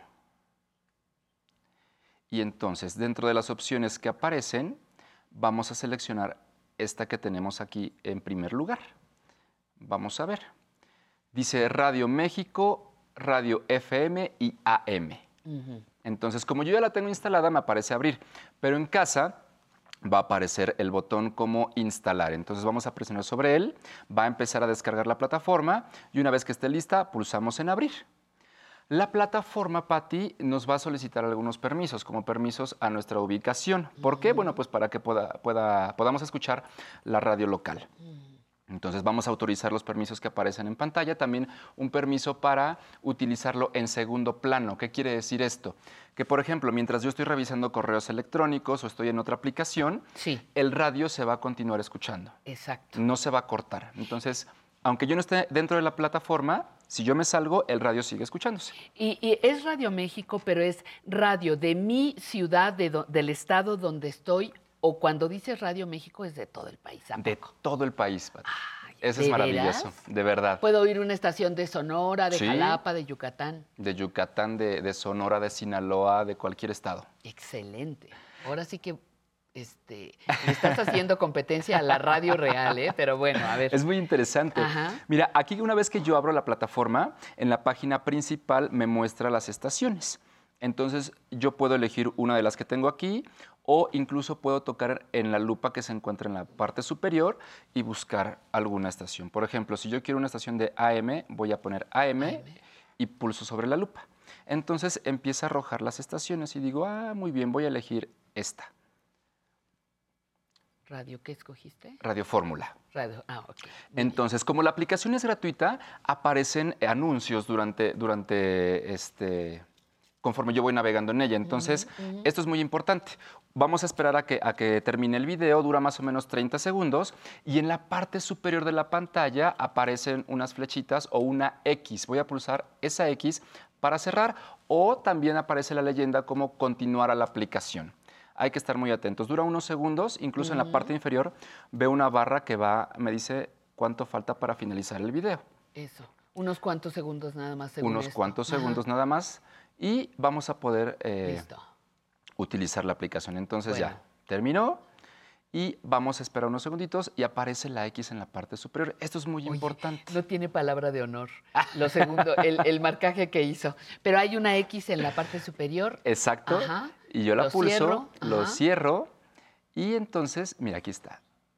Y me regresa a la plataforma. Muy bien. Y en la parte de abajo tengo una barra, voy a, eh, y ya está corriendo la estación. Ajá. Voy a pulsar sobre ella, mira. Y abre en donde estoy yo. Y entonces, como está corriendo, aparece el símbolo de pausa porque yo puedo detener la estación o el radio en el momento que yo desee. O puedo continuar escuchándolo presionando en play. Hay otras herramientas. A la derecha, Patti, tengo una estrellita. Eso quiere decir que yo puedo agregar estación a mi lista de favoritos para que no tenga que buscarla. Entonces yo puedo agregarla a favoritos pulsando únicamente sobre esta estrellita. Y a la izquierda tengo una campana. Esa campana, voy a pulsar sobre ella, me va a abrir una ventana y hablábamos de la alarma y del temporizador. Ajá, ajá. Me va a llevar a ella. Dice ajustes de alarma. Voy a activar el switch que tengo a la derecha y mira, se enciende y me dice entonces, dice, de domingo a sábado está la semana. Yo voy a pulsar los días que quiero que se encienda el radio solo. Voy a pulsar, por ejemplo, todos. Voy a activarlos. Ahí Ajá, está. Todos los días. Y arriba está la hora. Voy a pulsar sobre el lápiz, que recordemos que lápiz significa editar. Entonces, aquí lo tenemos. Aparece el, el reloj. Y en estas, con estas manecillas voy a poder programar la hora. ¿Cómo? Muy sencillo, simplemente moviéndola a la derecha. Por ejemplo, quiero que todos los días el A las radio... 6 de la mañana. A las 6 de la mañana. Pero ese malo ya se fue a las 9. Ve. Ah, no, aquí está, mira, ya se puso 6 y Ah, ahora pasó a los seis, minutos. Ahora dice 40 6.44, no. No, no, no. Voy a 600. recorrer 0, 0. 0, 0.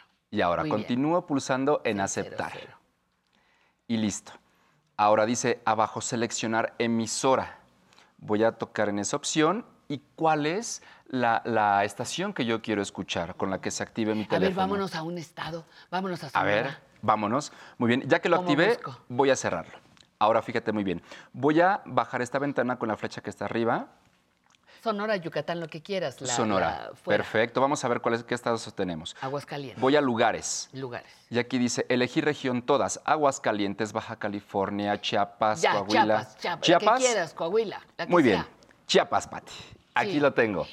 Y aquí aparecen las, las eh, radios locales, las que yo puedo escuchar. Entonces, mira, la agrupada radio Tuxtla Gutiérrez en línea. Pulso sobre ella y comienza a reproducirse. En esta ocasión me está Te solicitando también un video, pero empieza a escucharse la radio local. Entonces, de esta manera, Pati, vamos a poder escuchar el radio en cualquier lugar del país, incluso estando en el extranjero. Oye, y otra cosa que tiene que ver con la, con la radio, Ajá. aunque no de manera tan directa, los podcasts Ah, que sí. tiene cada estación, si es que la tiene, ¿voy a poder escucharlos ahí Sí, también? por supuesto. Aquí hay un, un botón que dice maravilla. podcast. Ajá. Entonces, si yo lo toco, empieza a cargar los podcasts disponibles. O puedo buscarlo incluso también por emisora. Entonces, de esta manera yo puedo estar informado y puedo estar al tanto de todo lo que yo necesito escuchar, Pati. Oye, y yo preocupándome porque mi radio se descompuso. sí. Ya no importa. Ya no- porque ya, Ya ni no te importa. componen los radios, ¿eh? Ya. No, ya no. Entonces, de momento aquí ya encontré una sustitución buenísima. Exacto. Aquí Muy ya bien. podemos descargar esta aplicación que es gratuita. Está únicamente para teléfonos Android. Pero bueno, es una excelente opción para poder escuchar el radio local, nacional, a la hora que yo quiera. Como ya vimos, poner una alarma o también programar un temporizador para que se apague el radio en determinado momento. Si yo lo, lo puedo poner en 10 minutos, en una hora 40, que es el máximo eh, que yo puedo elegir. Pero de esta manera puedo utilizar esta aplicación, Pati, y estar informado. Alan, por favor recuérdame para qué sistema otra vez Claro. sirve y cómo se llama, cómo la busco en mi tienda. Muy bien, va- vamos, a, vamos a salirnos de la aplicación. Recuérdamelo, por favor. Eh, esta aplicación se llama Radio México FM y AM. Y es muy importante observar el icono. Es eh, la bandera de México y abajo tiene un pequeño radio. Entonces, esta es la aplicación que vamos a utilizar o la que estamos recomendando en esta ocasión para, para poder escuchar el Radio Pati. Entonces, está disponible para teléfonos Android. Aquí lo vamos a encontrar en Play Store. Oye, ¿cuántas horas le dedicas para actualizarte en cada, en cada teléfono? Uno es iPhone y el otro es, Es Android. ¿Cuántas horas dedicas? Bastantes Dinos horas al día, Pati. secreto aquí. Al fin nadie nos oye aquí. Nadie, nadie se va a enterar, Aquí en ¿verdad, Pati? confianza. ¿Cómo cuántas horas? ¿De verdad Más o menos, sí, la verdad es que más o menos entre seis horas, siete horas, a veces un poquito más, porque hay que estar explorando los teléfonos. Y como siempre he dicho, no hay otra forma de, de aprender a utilizarlo más que practicando y practicando. Claro. Pícale, pícale, pícale, Pícale. te salió mal, repítelo, tírala, vuelve a pedirla. Exacto. Híjole, bueno, seis o siete horas. Más o menos. Muy bien, qué bueno Sí. que eres el especialista. No, lo, lo- te vamos a seguir disfrutando. Muchas gracias, gracias, Alan, muy amable. Y ya saben que este es un momento especial. Este es un momento especial porque Alan sale corriendo y yo entro a este, a este lugar. Este es un huipil, el que ven ahora que estoy portando. Es originario de la comunidad Amuzga, en el estado de Guerrero. Es de tres lienzos, tejido en telar de cintura, bordados completamente brocados que representan la iconografía de la cosecha sagrada del maíz. Esta pieza puede tardar hasta seis meses en realizarse. Además es acompañada, tengo que eh, señalarles, acompañada por estos bellísimos aretes en forma de escarabajo que fueron hechos con plata ley 925 y colgantes que ven ustedes por aquí color turquesa. Nosotros podemos portar tanto los aretes como la blusa gracias a la colaboración, al apoyo que tenemos de la tienda del Museo de Arte Popular. Síganlos en sus redes sociales porque van a encontrar verdaderas joyas producidas en nuestro país. Y para continuar, el internacional Pepe González y su salsa latina, Si vos te vas. ¿Invitados a bailar? Adelante, por favor. Vámonos, maestro. Vamos.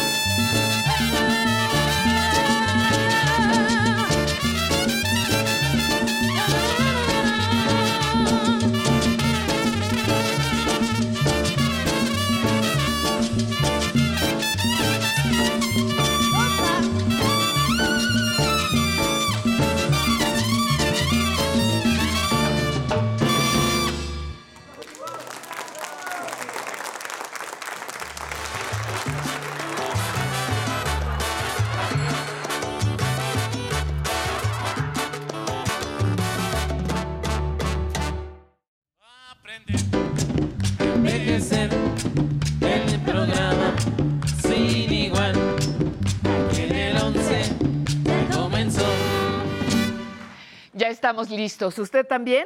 Todos listos, todas listas para la siguiente sección. En movimiento.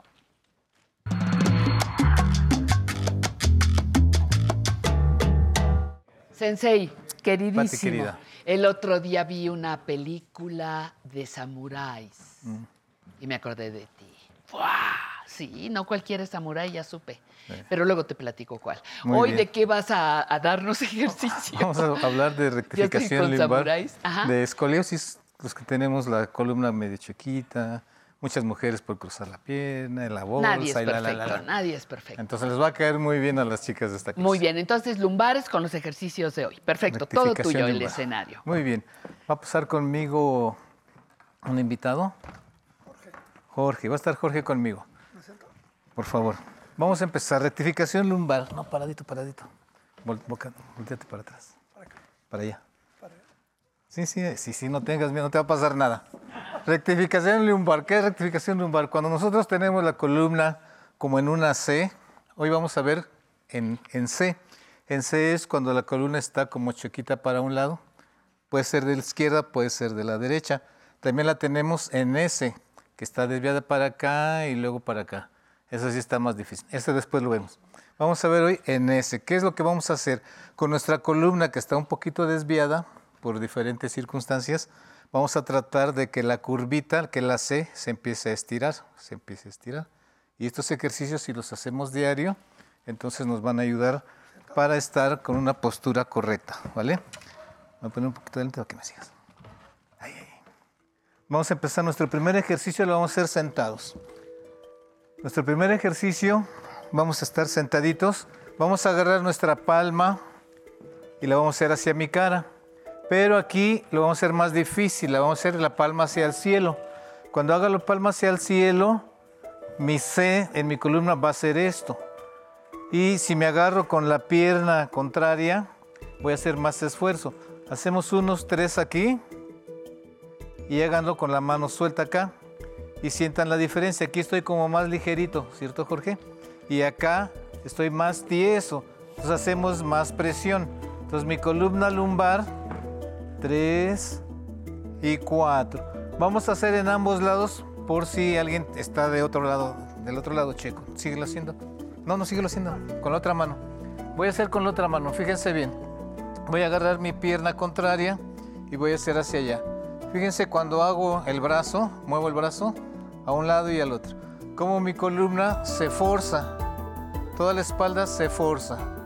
Dos, tres y cuatro. Muy bien.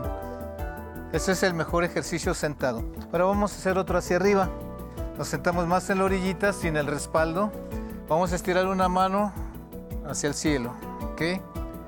Ahí mi columna, la C, la vamos a tratar de estirar, de estirar, ¿vale?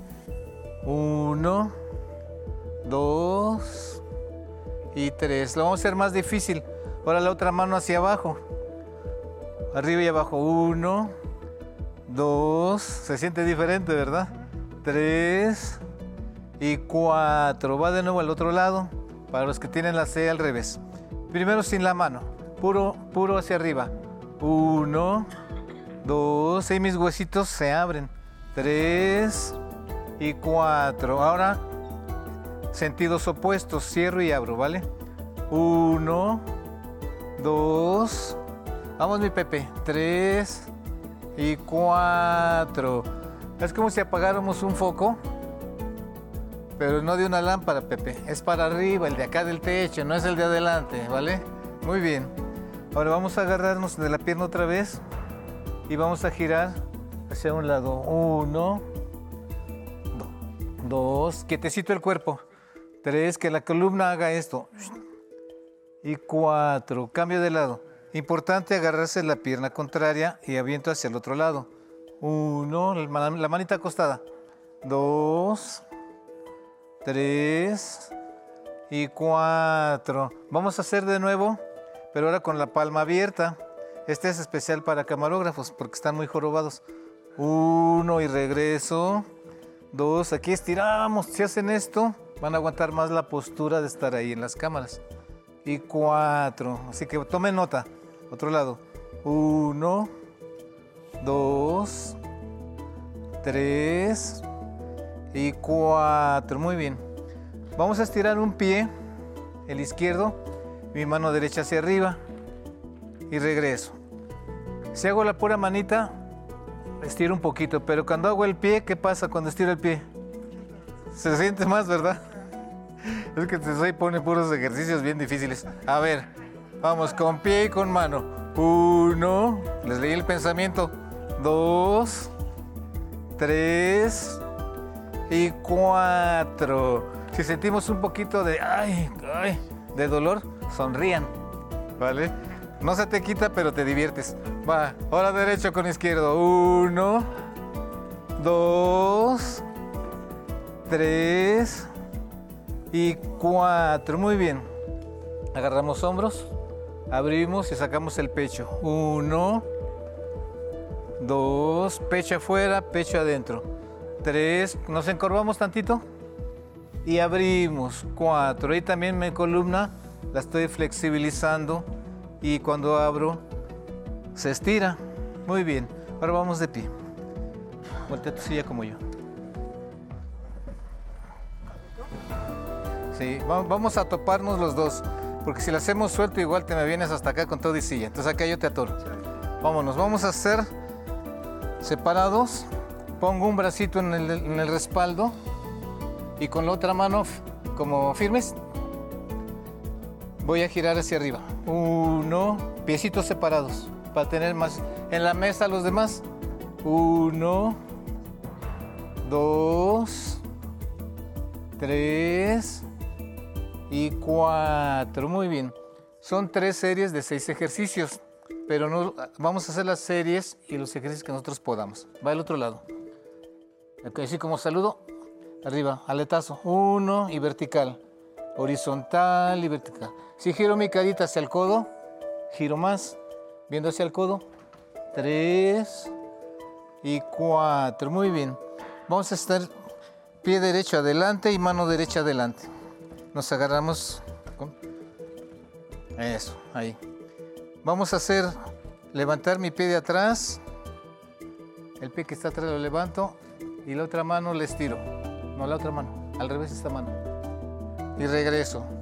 La otra mano, esa. El mismo pie, pero eso. Uno, regreso. Aquí en el centro. Dos. Estiramos tres segundos. Uno, dos, tres. ¿Has visto Superman? Ok, es igualito que Superman. Y cuatro, muy bien. Cambio de pie. Ahora agarramos pie derecho con mano izquierda. ¿Listo? Uno, ahí aguantamos un poquito. Aguantan lo que puedan. Dos, tres y cuatro. Ahora el último. Vamos a hacer la cadera para atrás, tocando la frente en la silla y arriba. Uno. Curva hacia arriba, curva hacia abajo. Bien, el- vista al, al cielo. Tres y cuatro. Aquí mismo. Me agarro de aquí y mi brazo hago uno con la vista, dos, tres y cuatro. La foto, ahí está. La foto. Bueno, ok. Con estos ejercicios terminamos. Muchas gracias, Jorge. Ok. Bueno, Mis fotógrafos. Muchísimas gracias, muy amable. y todo. Sensei, yo creo que bueno que hay dos sillas porque tenemos tiempo para ver la entrevista con el señor Guillermo Ceniceros. Es un artista plástico de primer orden, un muralista fantástico que abrió su estudio para recibir a las cámaras de nuestro programa Aprender a Envejecer. Y continuamos mostrando los diferentes rostros de todas las personas adultas mayores que aportan a la cultura, a la ciencia, a la creatividad de nuestro país. No estamos esperando a que nos rescaten, estamos actuando todos los días.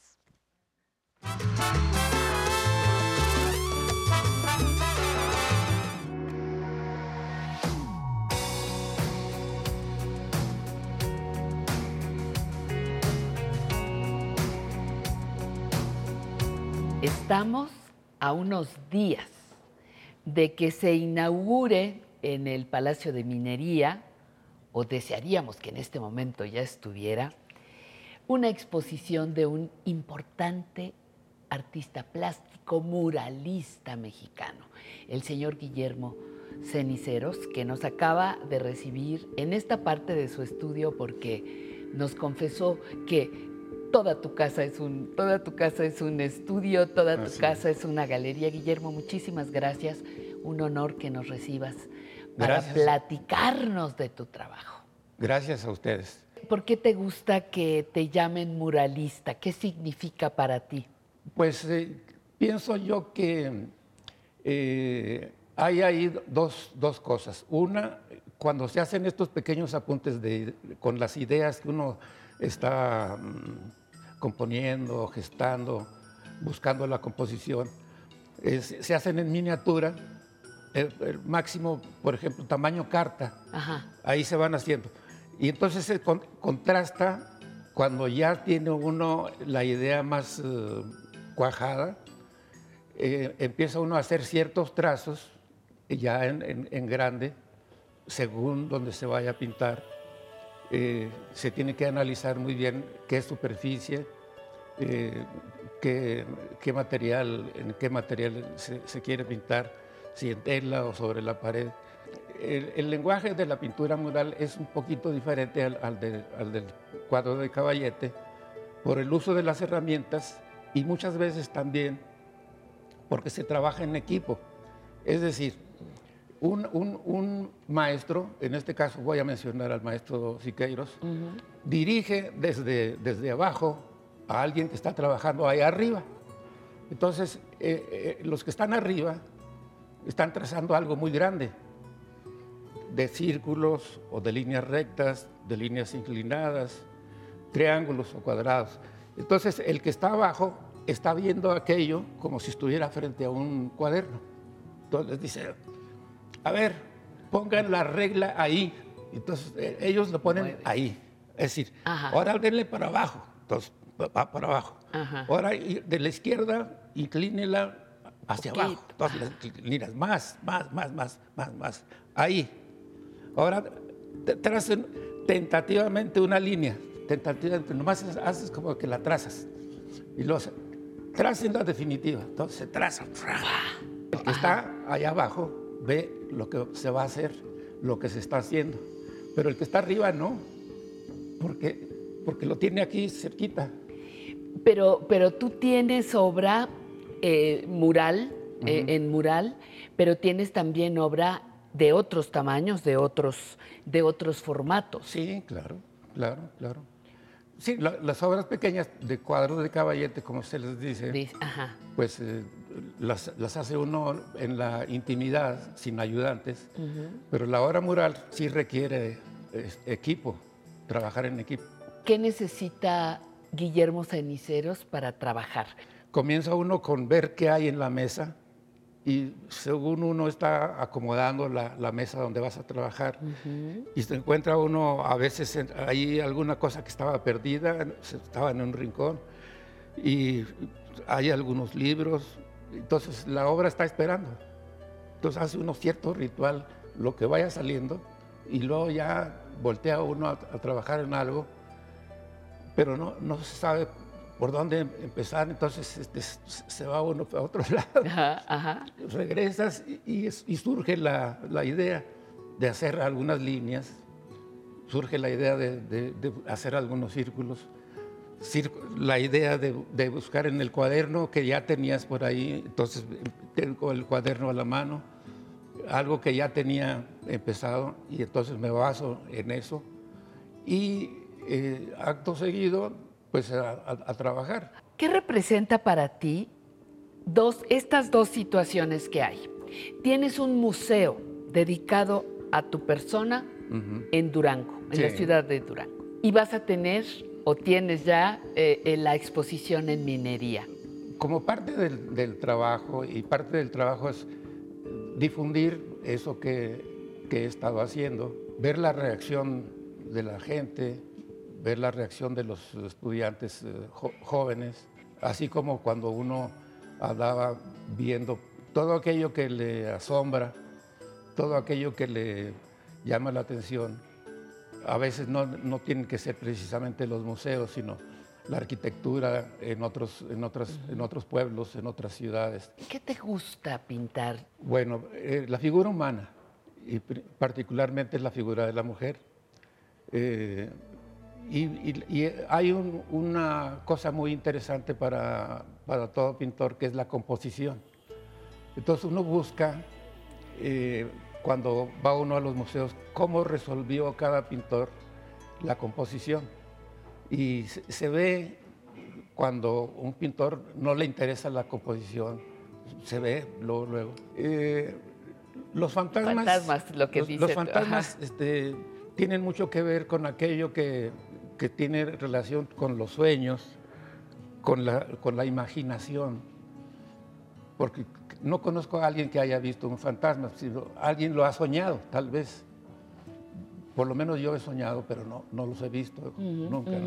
Sin embargo, eh, uno a veces cuando empieza un cuadro, eh, no, no, no se empieza ya a poner las pestañas y los ojos, todos, sino hay unas manchas fantasmales, fantasmagóricas.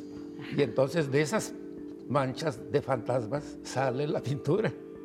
De los lugares donde están tus murales, ¿cuá- ¿de cuáles te sientes más orgulloso? Ahora verás. El mural de Copilco me parece muy interesante. El mural de Copilco está en la estación del metro Copilco. Entonces, en ese mural no quise pintar eh, algo que pareciera que es mi estilo, como lo tienen muchos su estilo, así entre comillas, el estilo, sino yo quise pintar el estilo de otros. Porque, por ejemplo, ahí tengo eh, dos, dos, eh, muros frente a frente.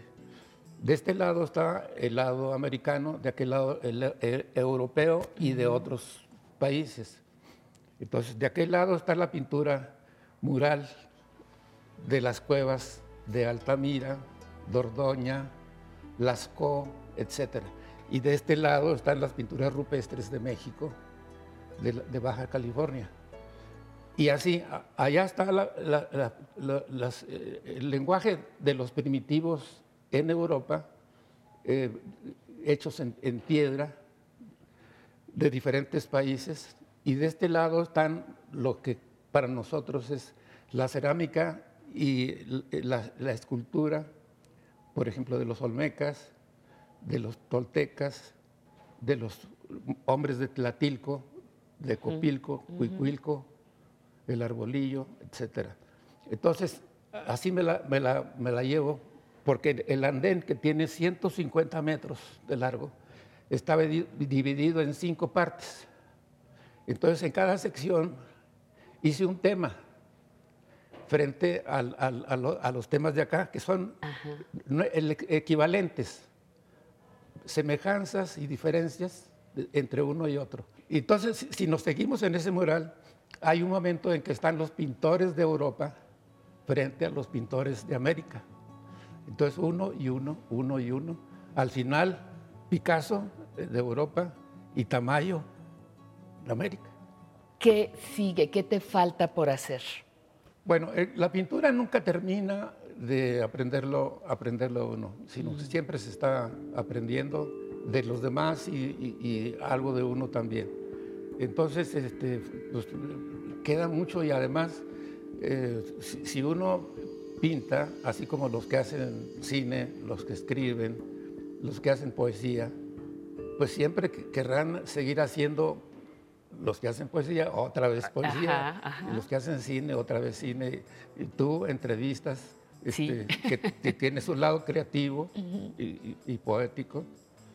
Y así los, los pintores, pues, se- seguir pintando porque es, posiblemente no necesitas psicoanálisis.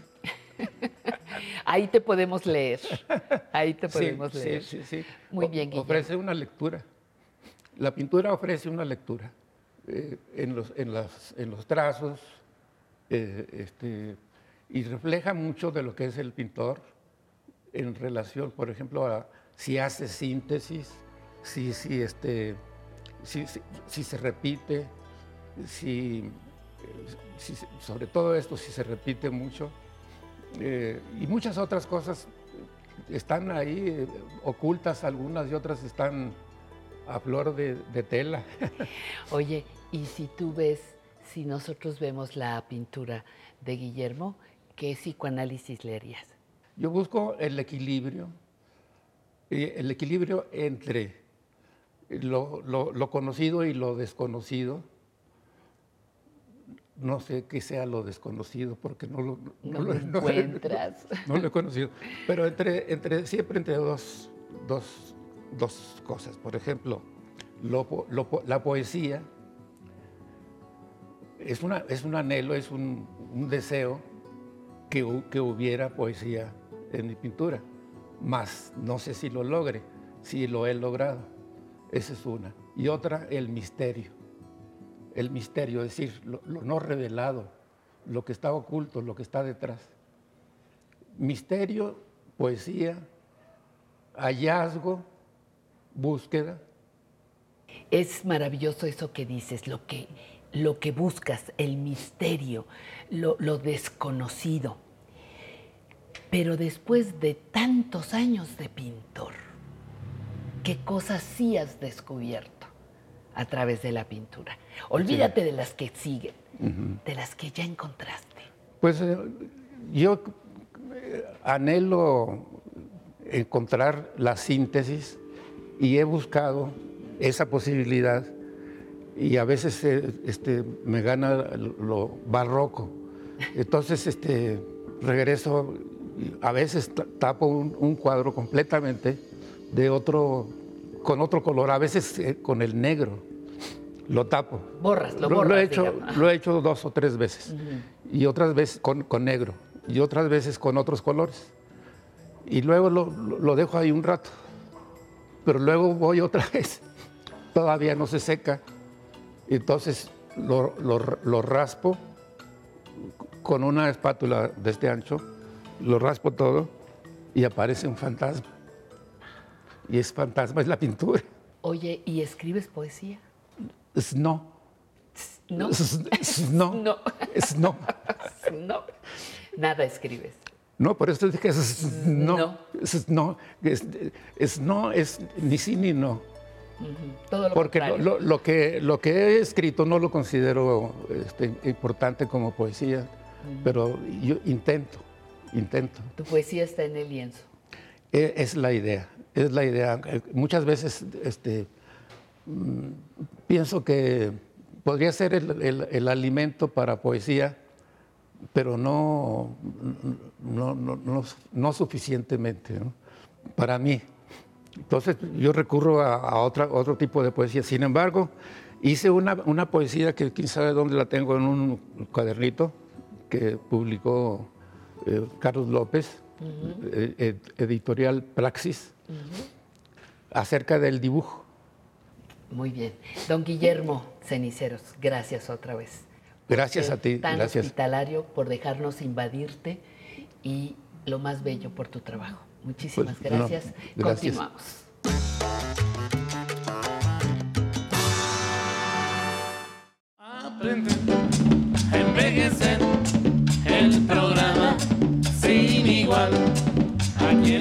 en el 11 ya comenzó. Bueno, y vamos ya con el tercer avance, esto quiere decir la tercera hora de programa. En Quiero Sentirme Bien está con nosotros ya listo para empezar la conversación el doctor Rogelio Araujo Monroy para platicar sobre adicciones en personas mayores, se va a sorprender.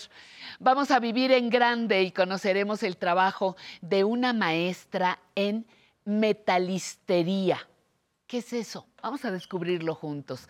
En el recuerdos, en los recuerdos vivos con Emilio, nos va a presentar algunos de los monumentos más representativos del país. Pero antes, no se mueva. Vamos a nuestra única sección internacional, el Muro de la Fama.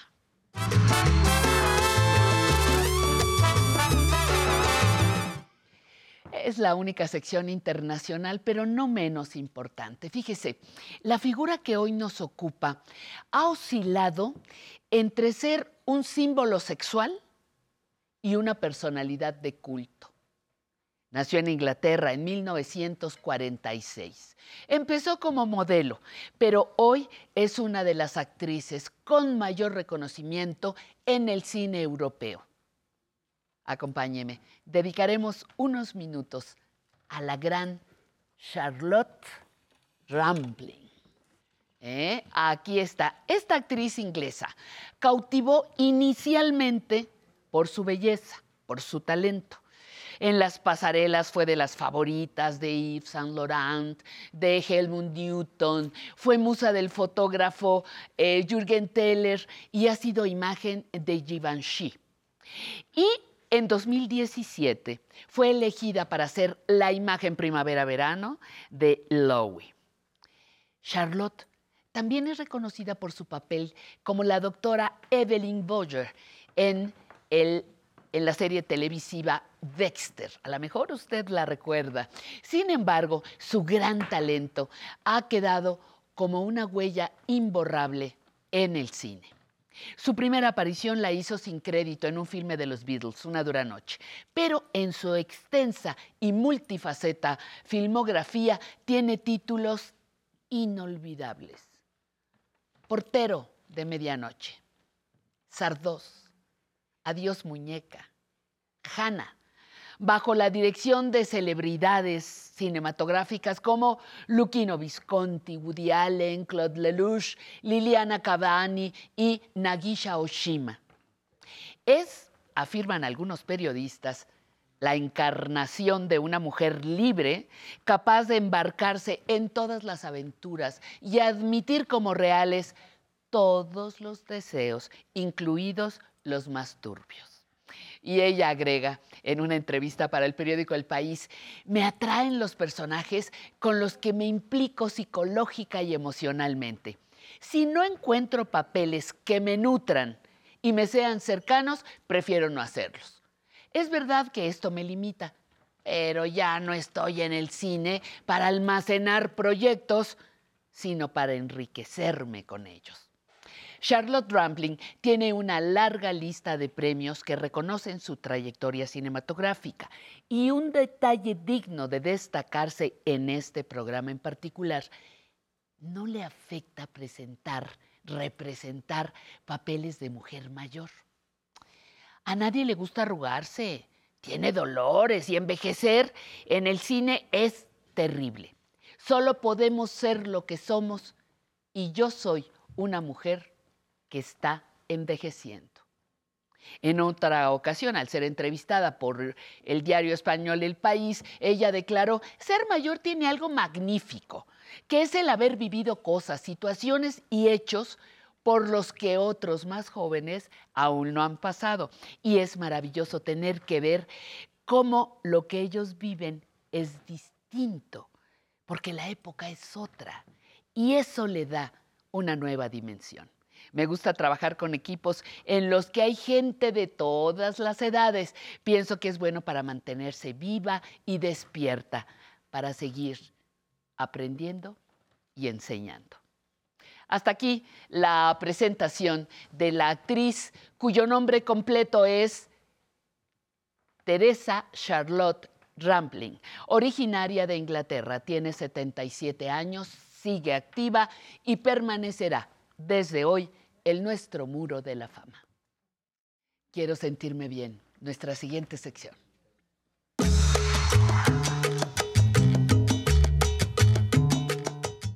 Damos la bienvenida al doctor Rogelio Araujo, maestro en psicología social y doctor en antropología, coordinador del Observatorio Internacional sobre Política de Drogas.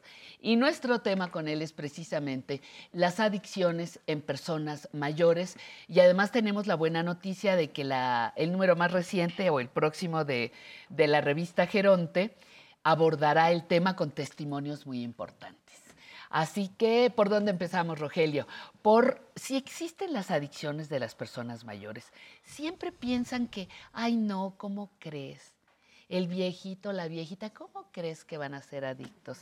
¿Qué noticias tienes tú que eres experto en el tema? Bueno, Primero, gracias por la invitación nuevamente. Gracias, Rogelio, a Esta ti. es la tercera vez que estamos acá para hablar sobre el tema. En la primera partimos de esta pregunta, que es fundamental, y decimos que es un campo todavía inexplorado, el tema de las adicciones en personas mayores. Esto por una mala interpretación, creo yo, del problema de las adicciones. Se piensa que solamente es un peligro para los niños y para los jóvenes porque pues es la edad de inicio. Pero no se quiere ver el otro extremo, donde el inicio del consumo de sustancias psicoactivas que pueden afectar la vida de las personas no solamente es en su inicio, sino en el desarrollo y en su culminación. Entonces eso quiere decir que si hay consumo de sustancias en los niños, adolescentes, los jóvenes, los adultos, en las personas mayores, por supuesto que también hay. ¿no?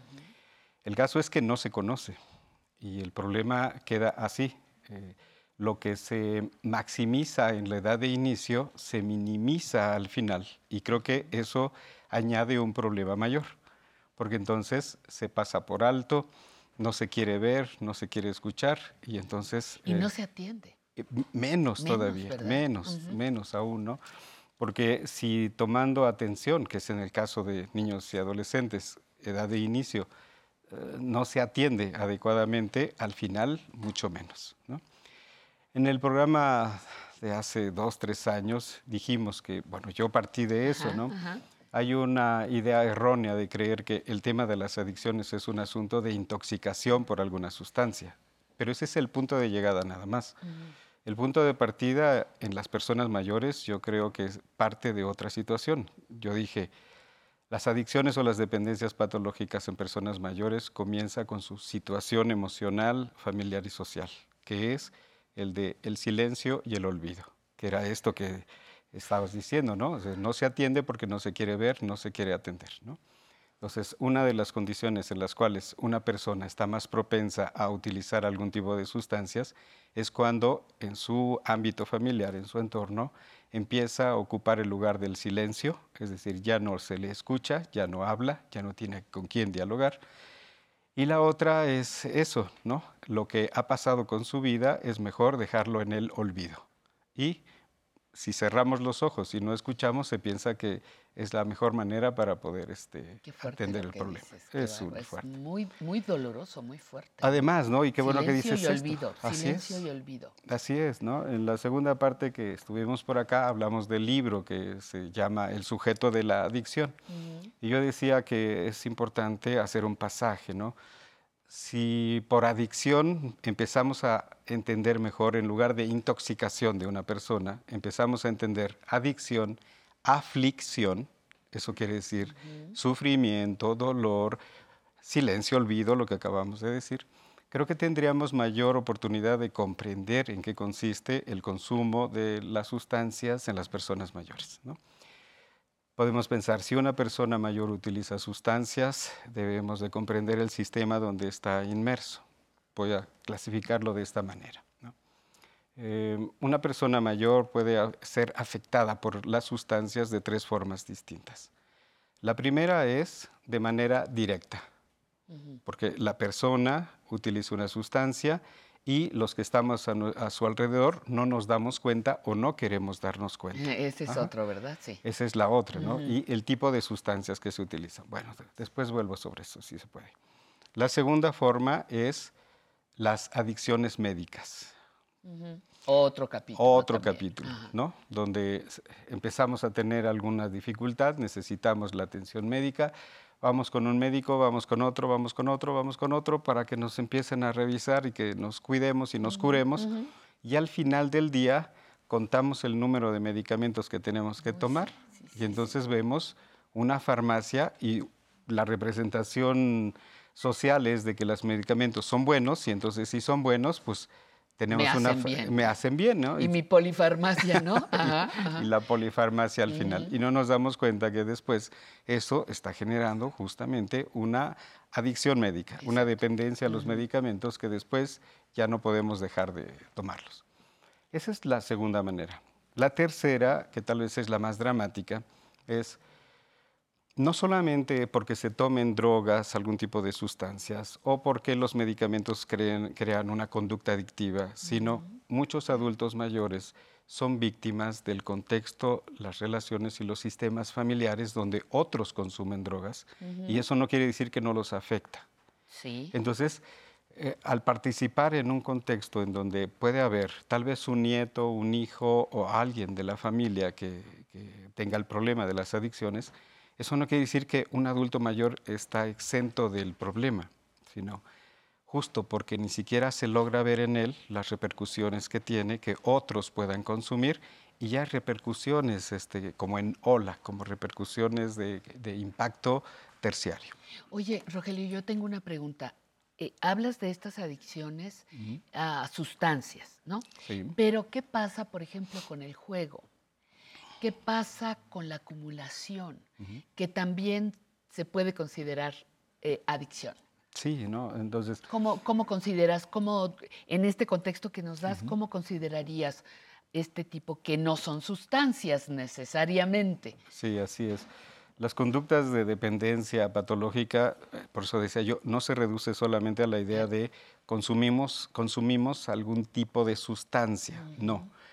Las conductas adictivas, las relaciones de dependencia patológica se extiende a otros objetos que no necesariamente son sustancias, sino son, por ejemplo, actividades como el juego, que la ludopatía en adultos mayores se convierte en un serio problema, pero justo por, eh, por lo que acabo de decir hace un momento.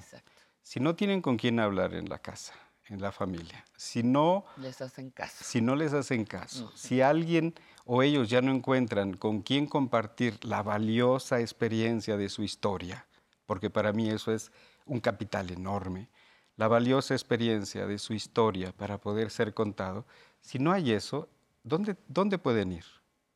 En una relación de satisfacción inmediata, que es el juego, y además un juego que tiene que ver a veces con solo máquinas o solo implícito. Sí, ¿verdad? sí, implícito la pulsión de decir, ah, invierto mi dinero, pierdo mi dinero, y entonces se conduce un comportamiento que me parece terrible. Te adelantaste a lo que quería decir. Lo peor que puede suceder para un adulto mayor es que su mundo se empiece a derruir, sus escenarios donde su vida se desarrolló dejen de tener significado y se encuentren únicamente con una máquina despersonalizada, fría, que les va a crear la ilusión de que pueden ganar algo. Fíjate lo que Claro. representa. ¿no? La ilusión de que pueden ganar algo. Claro, claro. La ilusión de ganar algo significa cuántas cosas estamos perdiendo en el momento en el que alguien nos dice que somos viejos. Porque para mí deberíamos de comenzar desde ahí, ¿no? Dignificar la palabra con la cual cada uno de nosotros quiera identificarse. A mí me encanta la palabra de viejo, también ¿no? la Porque vieja. Claro, ¿no? Porque era la, la palabra de cariño de mis abuelos. Ellos decían así, ese, oye viejo, aunque era yo un niño, oye viejo, ven, ¿no? Y creo que ellos no se molestaban tampoco en que nosotros les dijeran, ah, mi viejito, Ajá, ¿no? Entonces, viejo, ¿no? Hay- es una muestra de cariño, es una manera de decir, esta es una relación humanizada. Y las adicciones al final lo que representan son simplemente eso, relaciones deshumanizadas, despersonalizadas, donde la historia y la convivencia entre las personas se va perdiendo. Rogelio, no me quiero ir, no quise, nos queda poquito tiempo. Ustedes hicieron o van a publicar próximamente un número Sí. de la revista Geronte, Sí. en donde reuniste, solicitaron, por eso me enteré, testimonios de personas eh, sobre la experiencia de las adicciones. ¿Qué nos van a ofrecer en este número? Bueno, qué bueno que hablas de la revista Sí, sí. Geronte, ¿no? Que es un esfuerzo enorme que no, Enorme, no sabes lo que me cuesta. me sospecho. Bueno, Ajá. pero al mismo tiempo justo tiene el valor de rescatar la historia de las personas respecto de cualquiera de los temas que se toquen, particularmente en el tema de las adicciones. Es, eh, al trabajar nosotros directamente con personas en la clínica o en las comunidades, tenemos testimonios valiosísimos, enormes, historias de las personas con las cuales eh, yo las invito siempre a que compartan esa historia y la puedan escribir y yo espero que sea un número grato para poderlo compartir con todas las personas. Para poderlo compartir, ah, donde están dando tus datos, el que me autorizaste Sí, que se sí, diera al público, podrán entrar en contacto para Sí, eh, conseguir la revista. No se distribuye tan fácilmente, pero contigo la pueden encontrar. La, la pueden encontrar con, con nosotros. ustedes. Muy bien, Rogelio, muchísimas gracias. El doctor Rogelio Araujo Monroy nos acompaña con este, este tema que está olvidado, está poco atendido, pero que para nosotros sigue siendo un punto medular. eh, tratándose de personas adultas mayores. Vamos a continuar aquí en Aprender a Envejecer. Estamos en vivo desde la capital de la República Mexicana y nos encanta que nos acompañe en esta transmisión. Aprender a envejecer el programa sin igual. Aquí en el 11 comenzó. Aprender a envejecer el programa sin igual. Aquí en el 11 ya comenzó. Ya estamos listos para saludar nuevamente a los amigos que nos escuchan y que nos están viendo en las redes. Nos encanta. Dice Blanca Estela Ramírez Góngora, bendiciones a todo el programa y muchas gracias por la información de las enfermedades mentales, en especial de la esquizofrenia. Alicia González, estoy trabajando en el material para mañana dar clases, pero en cada canción me pongo a bailar con ustedes. Muchísimas, muchísimas gracias. Muy, muy amable. Eso tenía mi mamá, dice Choco Esquer, y nunca nos imaginamos que era un problema. Solo el doctor decía que era por la edad, pero en realidad tenía Parkinson. Pues sí, algunos malos diagnósticos dicen, ay, pues ya es la edad, ¿qué?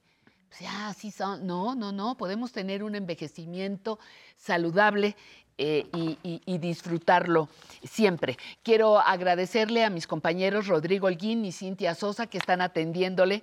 Son cuatro orejitas para atenderle a usted que nos llama a nuestros, a nuestros teléfonos. Gloria Murguía Mercado, dígale a Patti que nos alegra mucho programa eh, nos alegra mucho el programa y que son temas de mucha importancia para nosotros las muchachitas de la tercera edad, dijo. Para las chicas les mandamos, les mandamos saludos.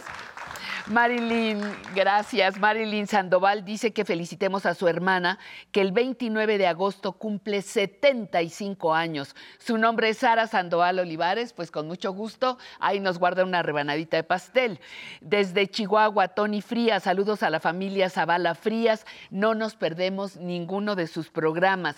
Me gustan todas las secciones, dice Marta Fernández desde Durango. Bertila Gómez de Aguascalientes, le gusta eh, el programa y toma nota de, de varios de los temas que abordamos aquí. Y finalmente, Angélica Pedrosa Medina, desde León, manda saludos a la familia Pedrosa Medina. Y nosotros vamos ahora a vivir en grande con María González. Descubran cuál es su trabajo.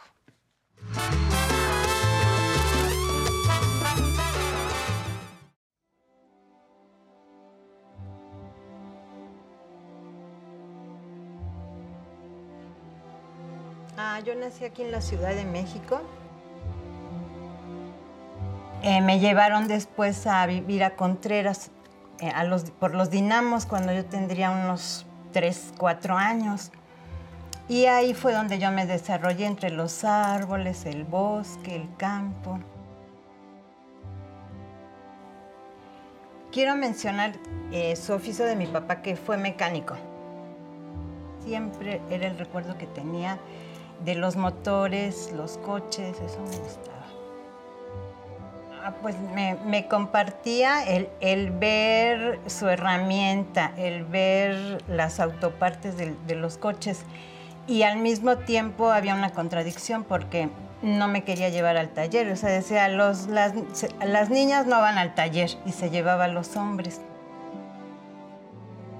que eran mis hermanos, mi hermano mayor y mi hermano el que el menor, se los llevaba al taller y a mí nunca me quiso llevar, nunca, y me traía de pulseras los, las abrazaderas, yo se las, pedí, se las pedía, entonces me llenaba de anillos de abrazaderas de los coches, ¿no? que en aquella época. Que una mujer y una niña no va a ser mecánica, y yo le decía que sí, yo, le, yo dije, claro que sí voy a ser mecánico. Y dije, voy a ser una mecánica.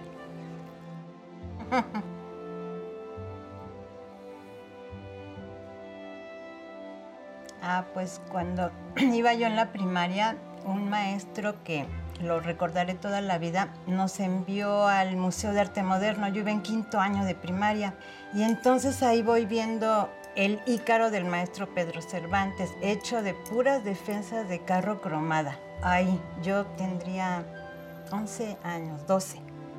Cuando lo vi, inmediatamente relacioné la mecánica y los fierros de mi papá y su grasa y su herramienta con la obra del, del maestro Pedro Cervantes. Pero yo vi eso que se podía lograr y lo vi en el museo, dije, claro, yo quiero hacer eso.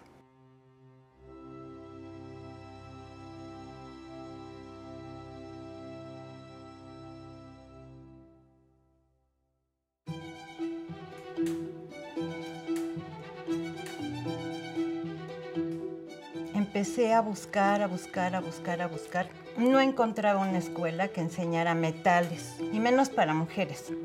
Me tocó así como que, bueno, encontré la escuela, la escuela donde me inicié, donde estoy egresada y amo mi escuela.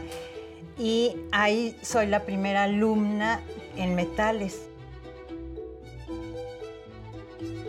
De las artesanías, del arte, de no vas a vivir de eso. Y yo le decía, sí voy a vivir de esto. Por supuesto que voy a vivir de esto. Entonces fue, fue aferrarme a la, a, la, a la idea, a querer modelar el hierro y, fue eso. O sea, más bien fue algo de adentro, que nació de un aferrarme que dije, sí voy a poder y sí voy a, a vivir de esto.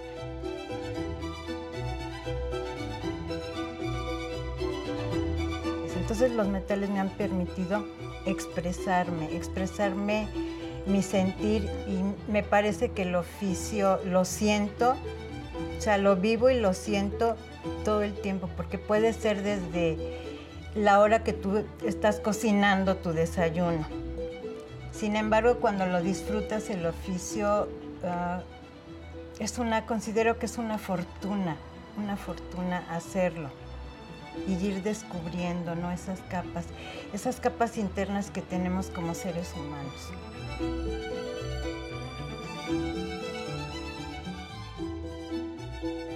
Me decía a mí misma, es que no hay una garantía de ninguna carrera, es lo que tú amas, o sea, lo que tú amas, desarrollarlo, hacerlo, entregarte de lunes a domingo, que es lo que yo ahora les transmito a mis alumnos, a mis alumnas, les digo, es dejar aquí la garra y, dejar a veces muchas cosas para, para poder seguir adelante.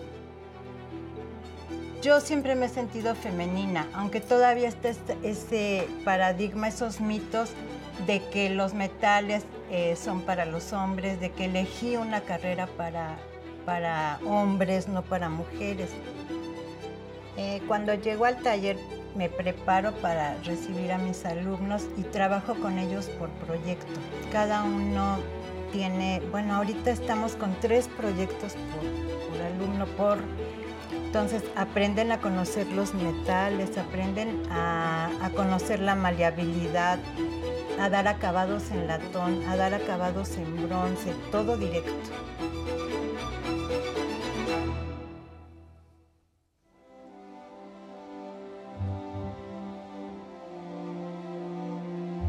Yo, yo, las, yo las invitaría a todas las mujeres que construyan algo con sus manos, no importa el material que sea. Y en el momento en que empiezan a tener una, un encuentro con los materiales, con el hacer de algo, se van reconociendo a ellas mismas también.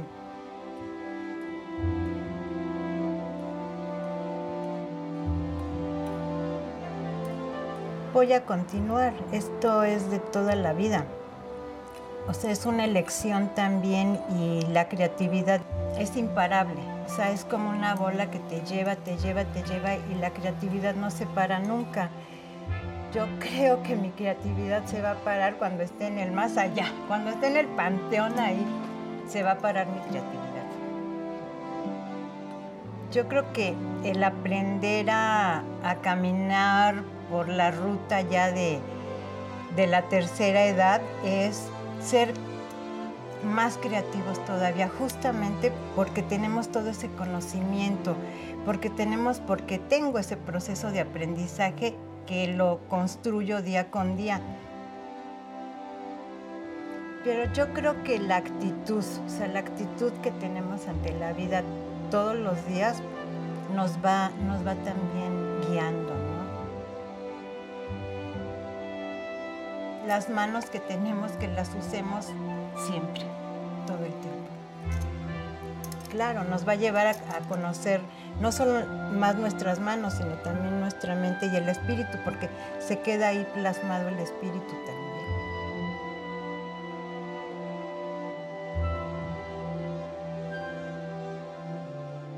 Mi nombre es María Magdalena González Chávez y voy a cumplir 63 años.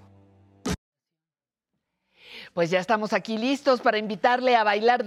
Celebremos este, esta entrevista, celebremos esta sección con el internacional Pepe González y su salsa latina, Corazón de Acero. Vámonos a bailar. A-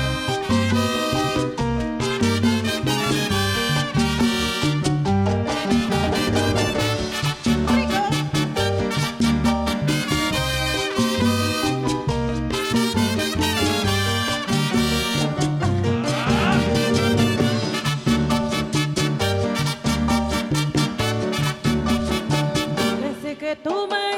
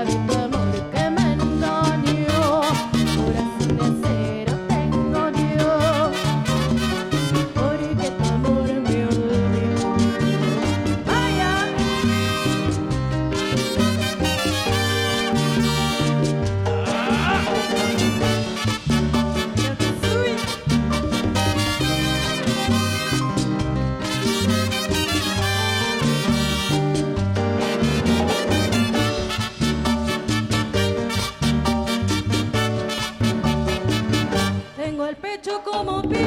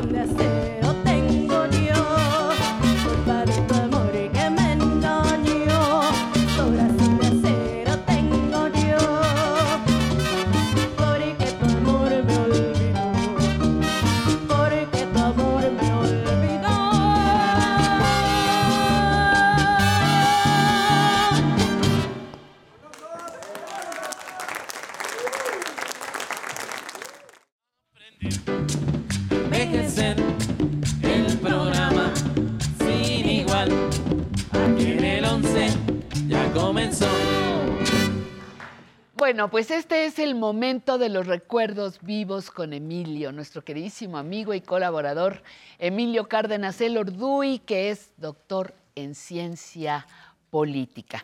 Hoy no pudo acompañarnos, pero como es muy responsable, nos dejó preparado un material en donde vamos a conocer una nueva entrega de su serie documental sobre los monumentos dedicados a los héroes de la patria. ¿Quiénes son estos héroes? ¿Cómo está construido este material? Descubrámoslo juntos.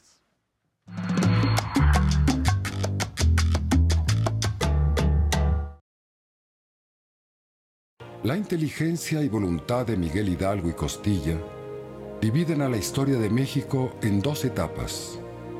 Su vida heroica marca el fin de 300 años de México como colonia del Imperio Español y el inicio, el 16 de septiembre de 1810, de la construcción de una nueva nación libre y soberana. Los restos de las cadenas opresoras que rompieron los héroes insurgentes lo sostiene en su mano la victoria alada que corona el monumento de la independencia. En el año 2010, la columna cumple un siglo de existencia. En ese mismo año los mexicanos festejamos dos siglos de libertad. La construcción de la columna de la independencia se inició el 2 de enero de 1902 al colocar el general Porfirio Díaz la primera piedra del monumento en una de las glorietas del Paseo de la Reforma. Los trabajos de construcción tomaron ocho largos años. El arquitecto Antonio Rivas Mercado fue su creador.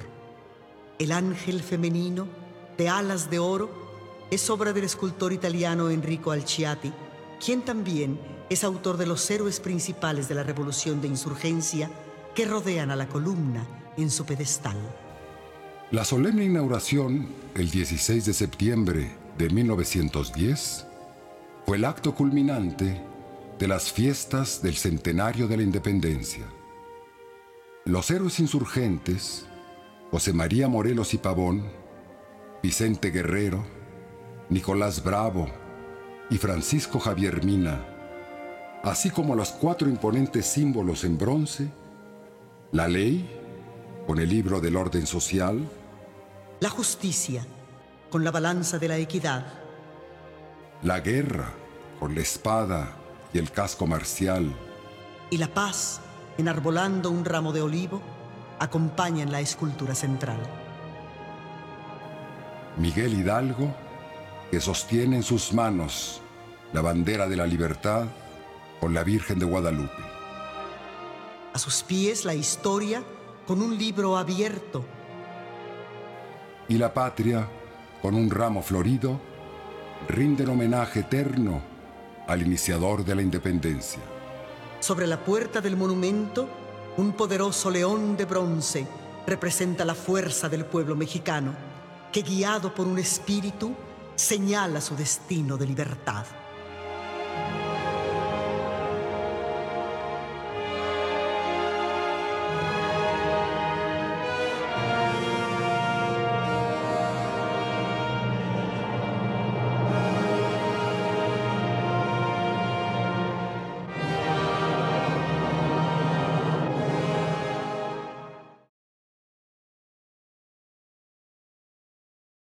El monumento a la revolución, situado en la Plaza de la República, simboliza el triunfo de las razones del pueblo sobre la dictadura porfirista.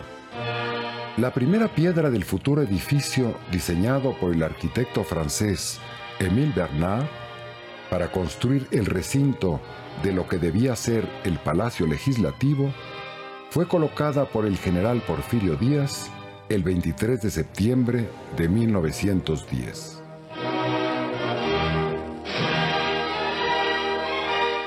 Días después de esa solemne ceremonia, el 18 de noviembre, en la ciudad de Puebla, se inició el estallido revolucionario con el asesinato de los hermanos Cerdán.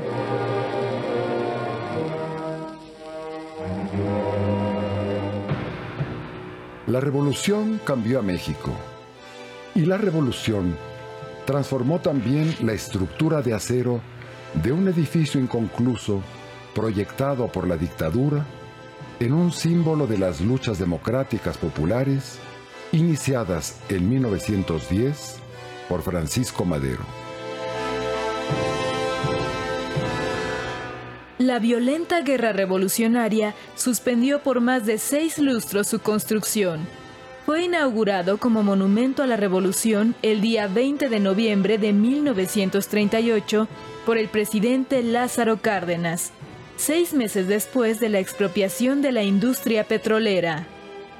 Su constructor fue el arquitecto Carlos Obregón Santacilia, bisnieto de don Benito Juárez, quien también es creador del monumento a los héroes de la independencia, inaugurado el 15 de septiembre de 1960 en Dolores Hidalgo, cuna de nuestra libertad.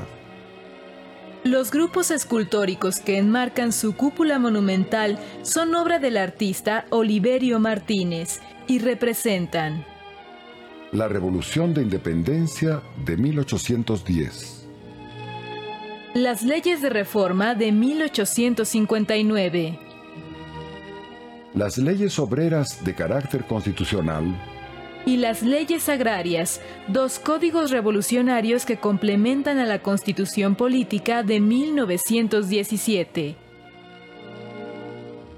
En la base de las cuatro imponentes columnas que sostienen la cúpula se encuentran las tumbas de Francisco Madero, el apóstol de la democracia, De Venustiano Carranza, el primer jefe del ejército constitucionalista. de Francisco Villa, el general de la División del Norte, Del presidente Plutarco Elías Calles, constructor de instituciones. y del presidente Lázaro Cárdenas, el defensor del patrimonio petrolero y de la soberanía nacional. El monumento a la revolución recuerda las luchas de una nación por convertirse en una patria más justa, más democrática y más libre.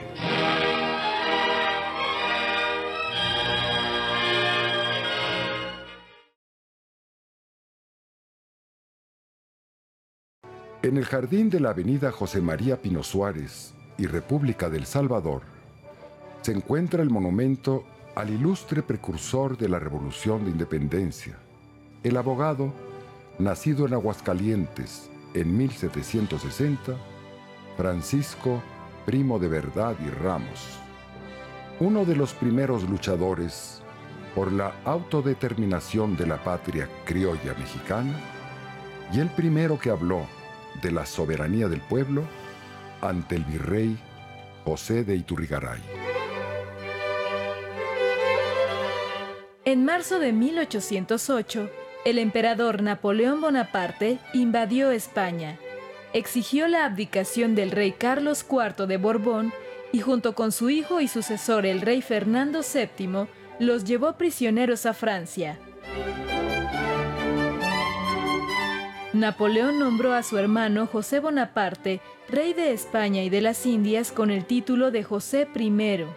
España ya no tenía rey legítimo y en ese caso la soberanía residía en el pueblo del reino de la Nueva España. El fundamento de la sociedad no es el rey, sino la nación. Francisco Primo de Verdad y Ramos propuso la creación de un gobierno autónomo elegido por los cabildos de las ciudades mexicanas, mientras España fuera dominada por Napoleón Bonaparte.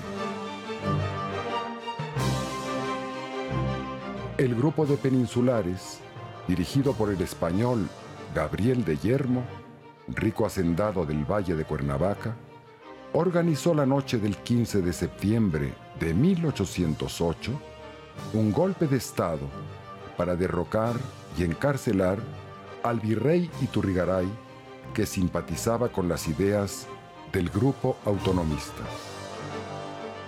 Se nombra a un nuevo virrey, el viejo mariscal del ejército español, Pedro de Garibay, y se encarcela y somete al grupo de los conspiradores autonomistas que querían independizar a México de España de manera pacífica. El licenciado Verdad fue encarcelado en una oscura celda del Palacio del Arzobispado, en donde fue ahorcado el día 4 de octubre de 1808. por haber pretendido la emancipación de la más rica colonia española en América. Esta escultura en memoria del síndico del ayuntamiento recuerda a los mexicanos que Francisco Primo de Verdad y Ramos fue un precursor y mártir de esa lucha que dos años después de su sacrificio iniciaría en el pueblo de Dolores el cura Miguel Hidalgo, un 16 de septiembre de 1810, para lograr la total independencia de la patria mexicana.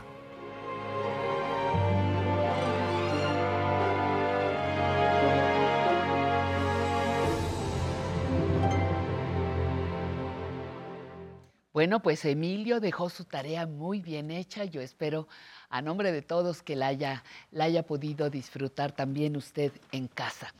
Vamos a agradecer también a todas las personas que nos vieron en Guadalajara, Colima, Zacatecas, Chihuahua. Nos escribieron del Estado de México y Vermont en Estados Unidos. Les recordamos que tenemos una aplicación 11 más para que usted pueda ver todas, todas las series, los programas que tenemos, toda la programación de Canal 11, pero de manera en particular la de Aprender a Envejecer.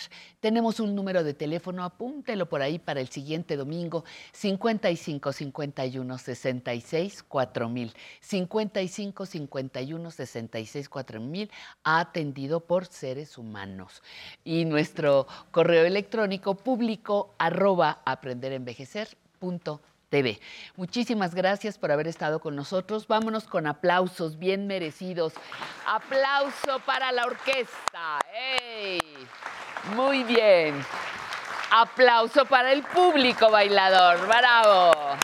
Eso es. Todos nos vamos llenos de energía y aplauso de todos para el público que nos vio en casa. ¡Ey! También.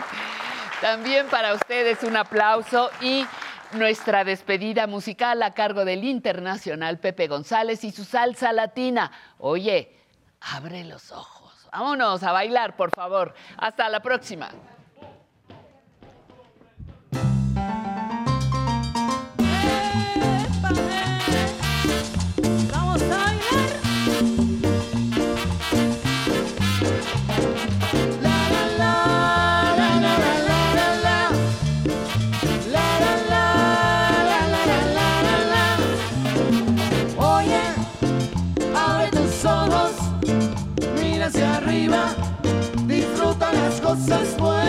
Tiene la vida. Abre tus ojos, mira hacia arriba, disfruta las cosas buenas que tiene la vida. Un descanso en el camino, una botella de vino, un suspiro, una mirada, una alegre carcajada, una cara en el espejo, un amigo, un buen consejo, un viaje en barco no llegues primero, un caballito cerrero, que no corre por dinero, un caimán, un riachuelo, un pedacito de cielo, mira bien alrededor y verás las cosas buenas, que la vida es un amor, olvídate de tus penas. Oye, abre tus ojos, mira hacia arriba, disfruta las cosas buenas que tiene la vida. Abre tus ojos, mira hacia arriba, disfruta las cosas buenas que tiene la vida.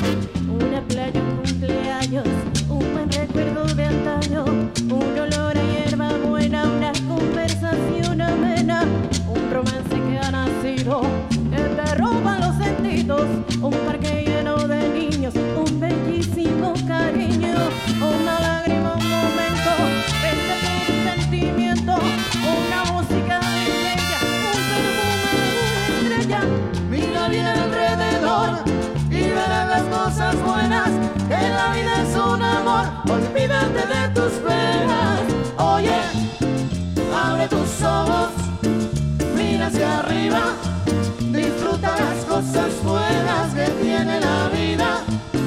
Abre tus ojos, mira hacia arriba.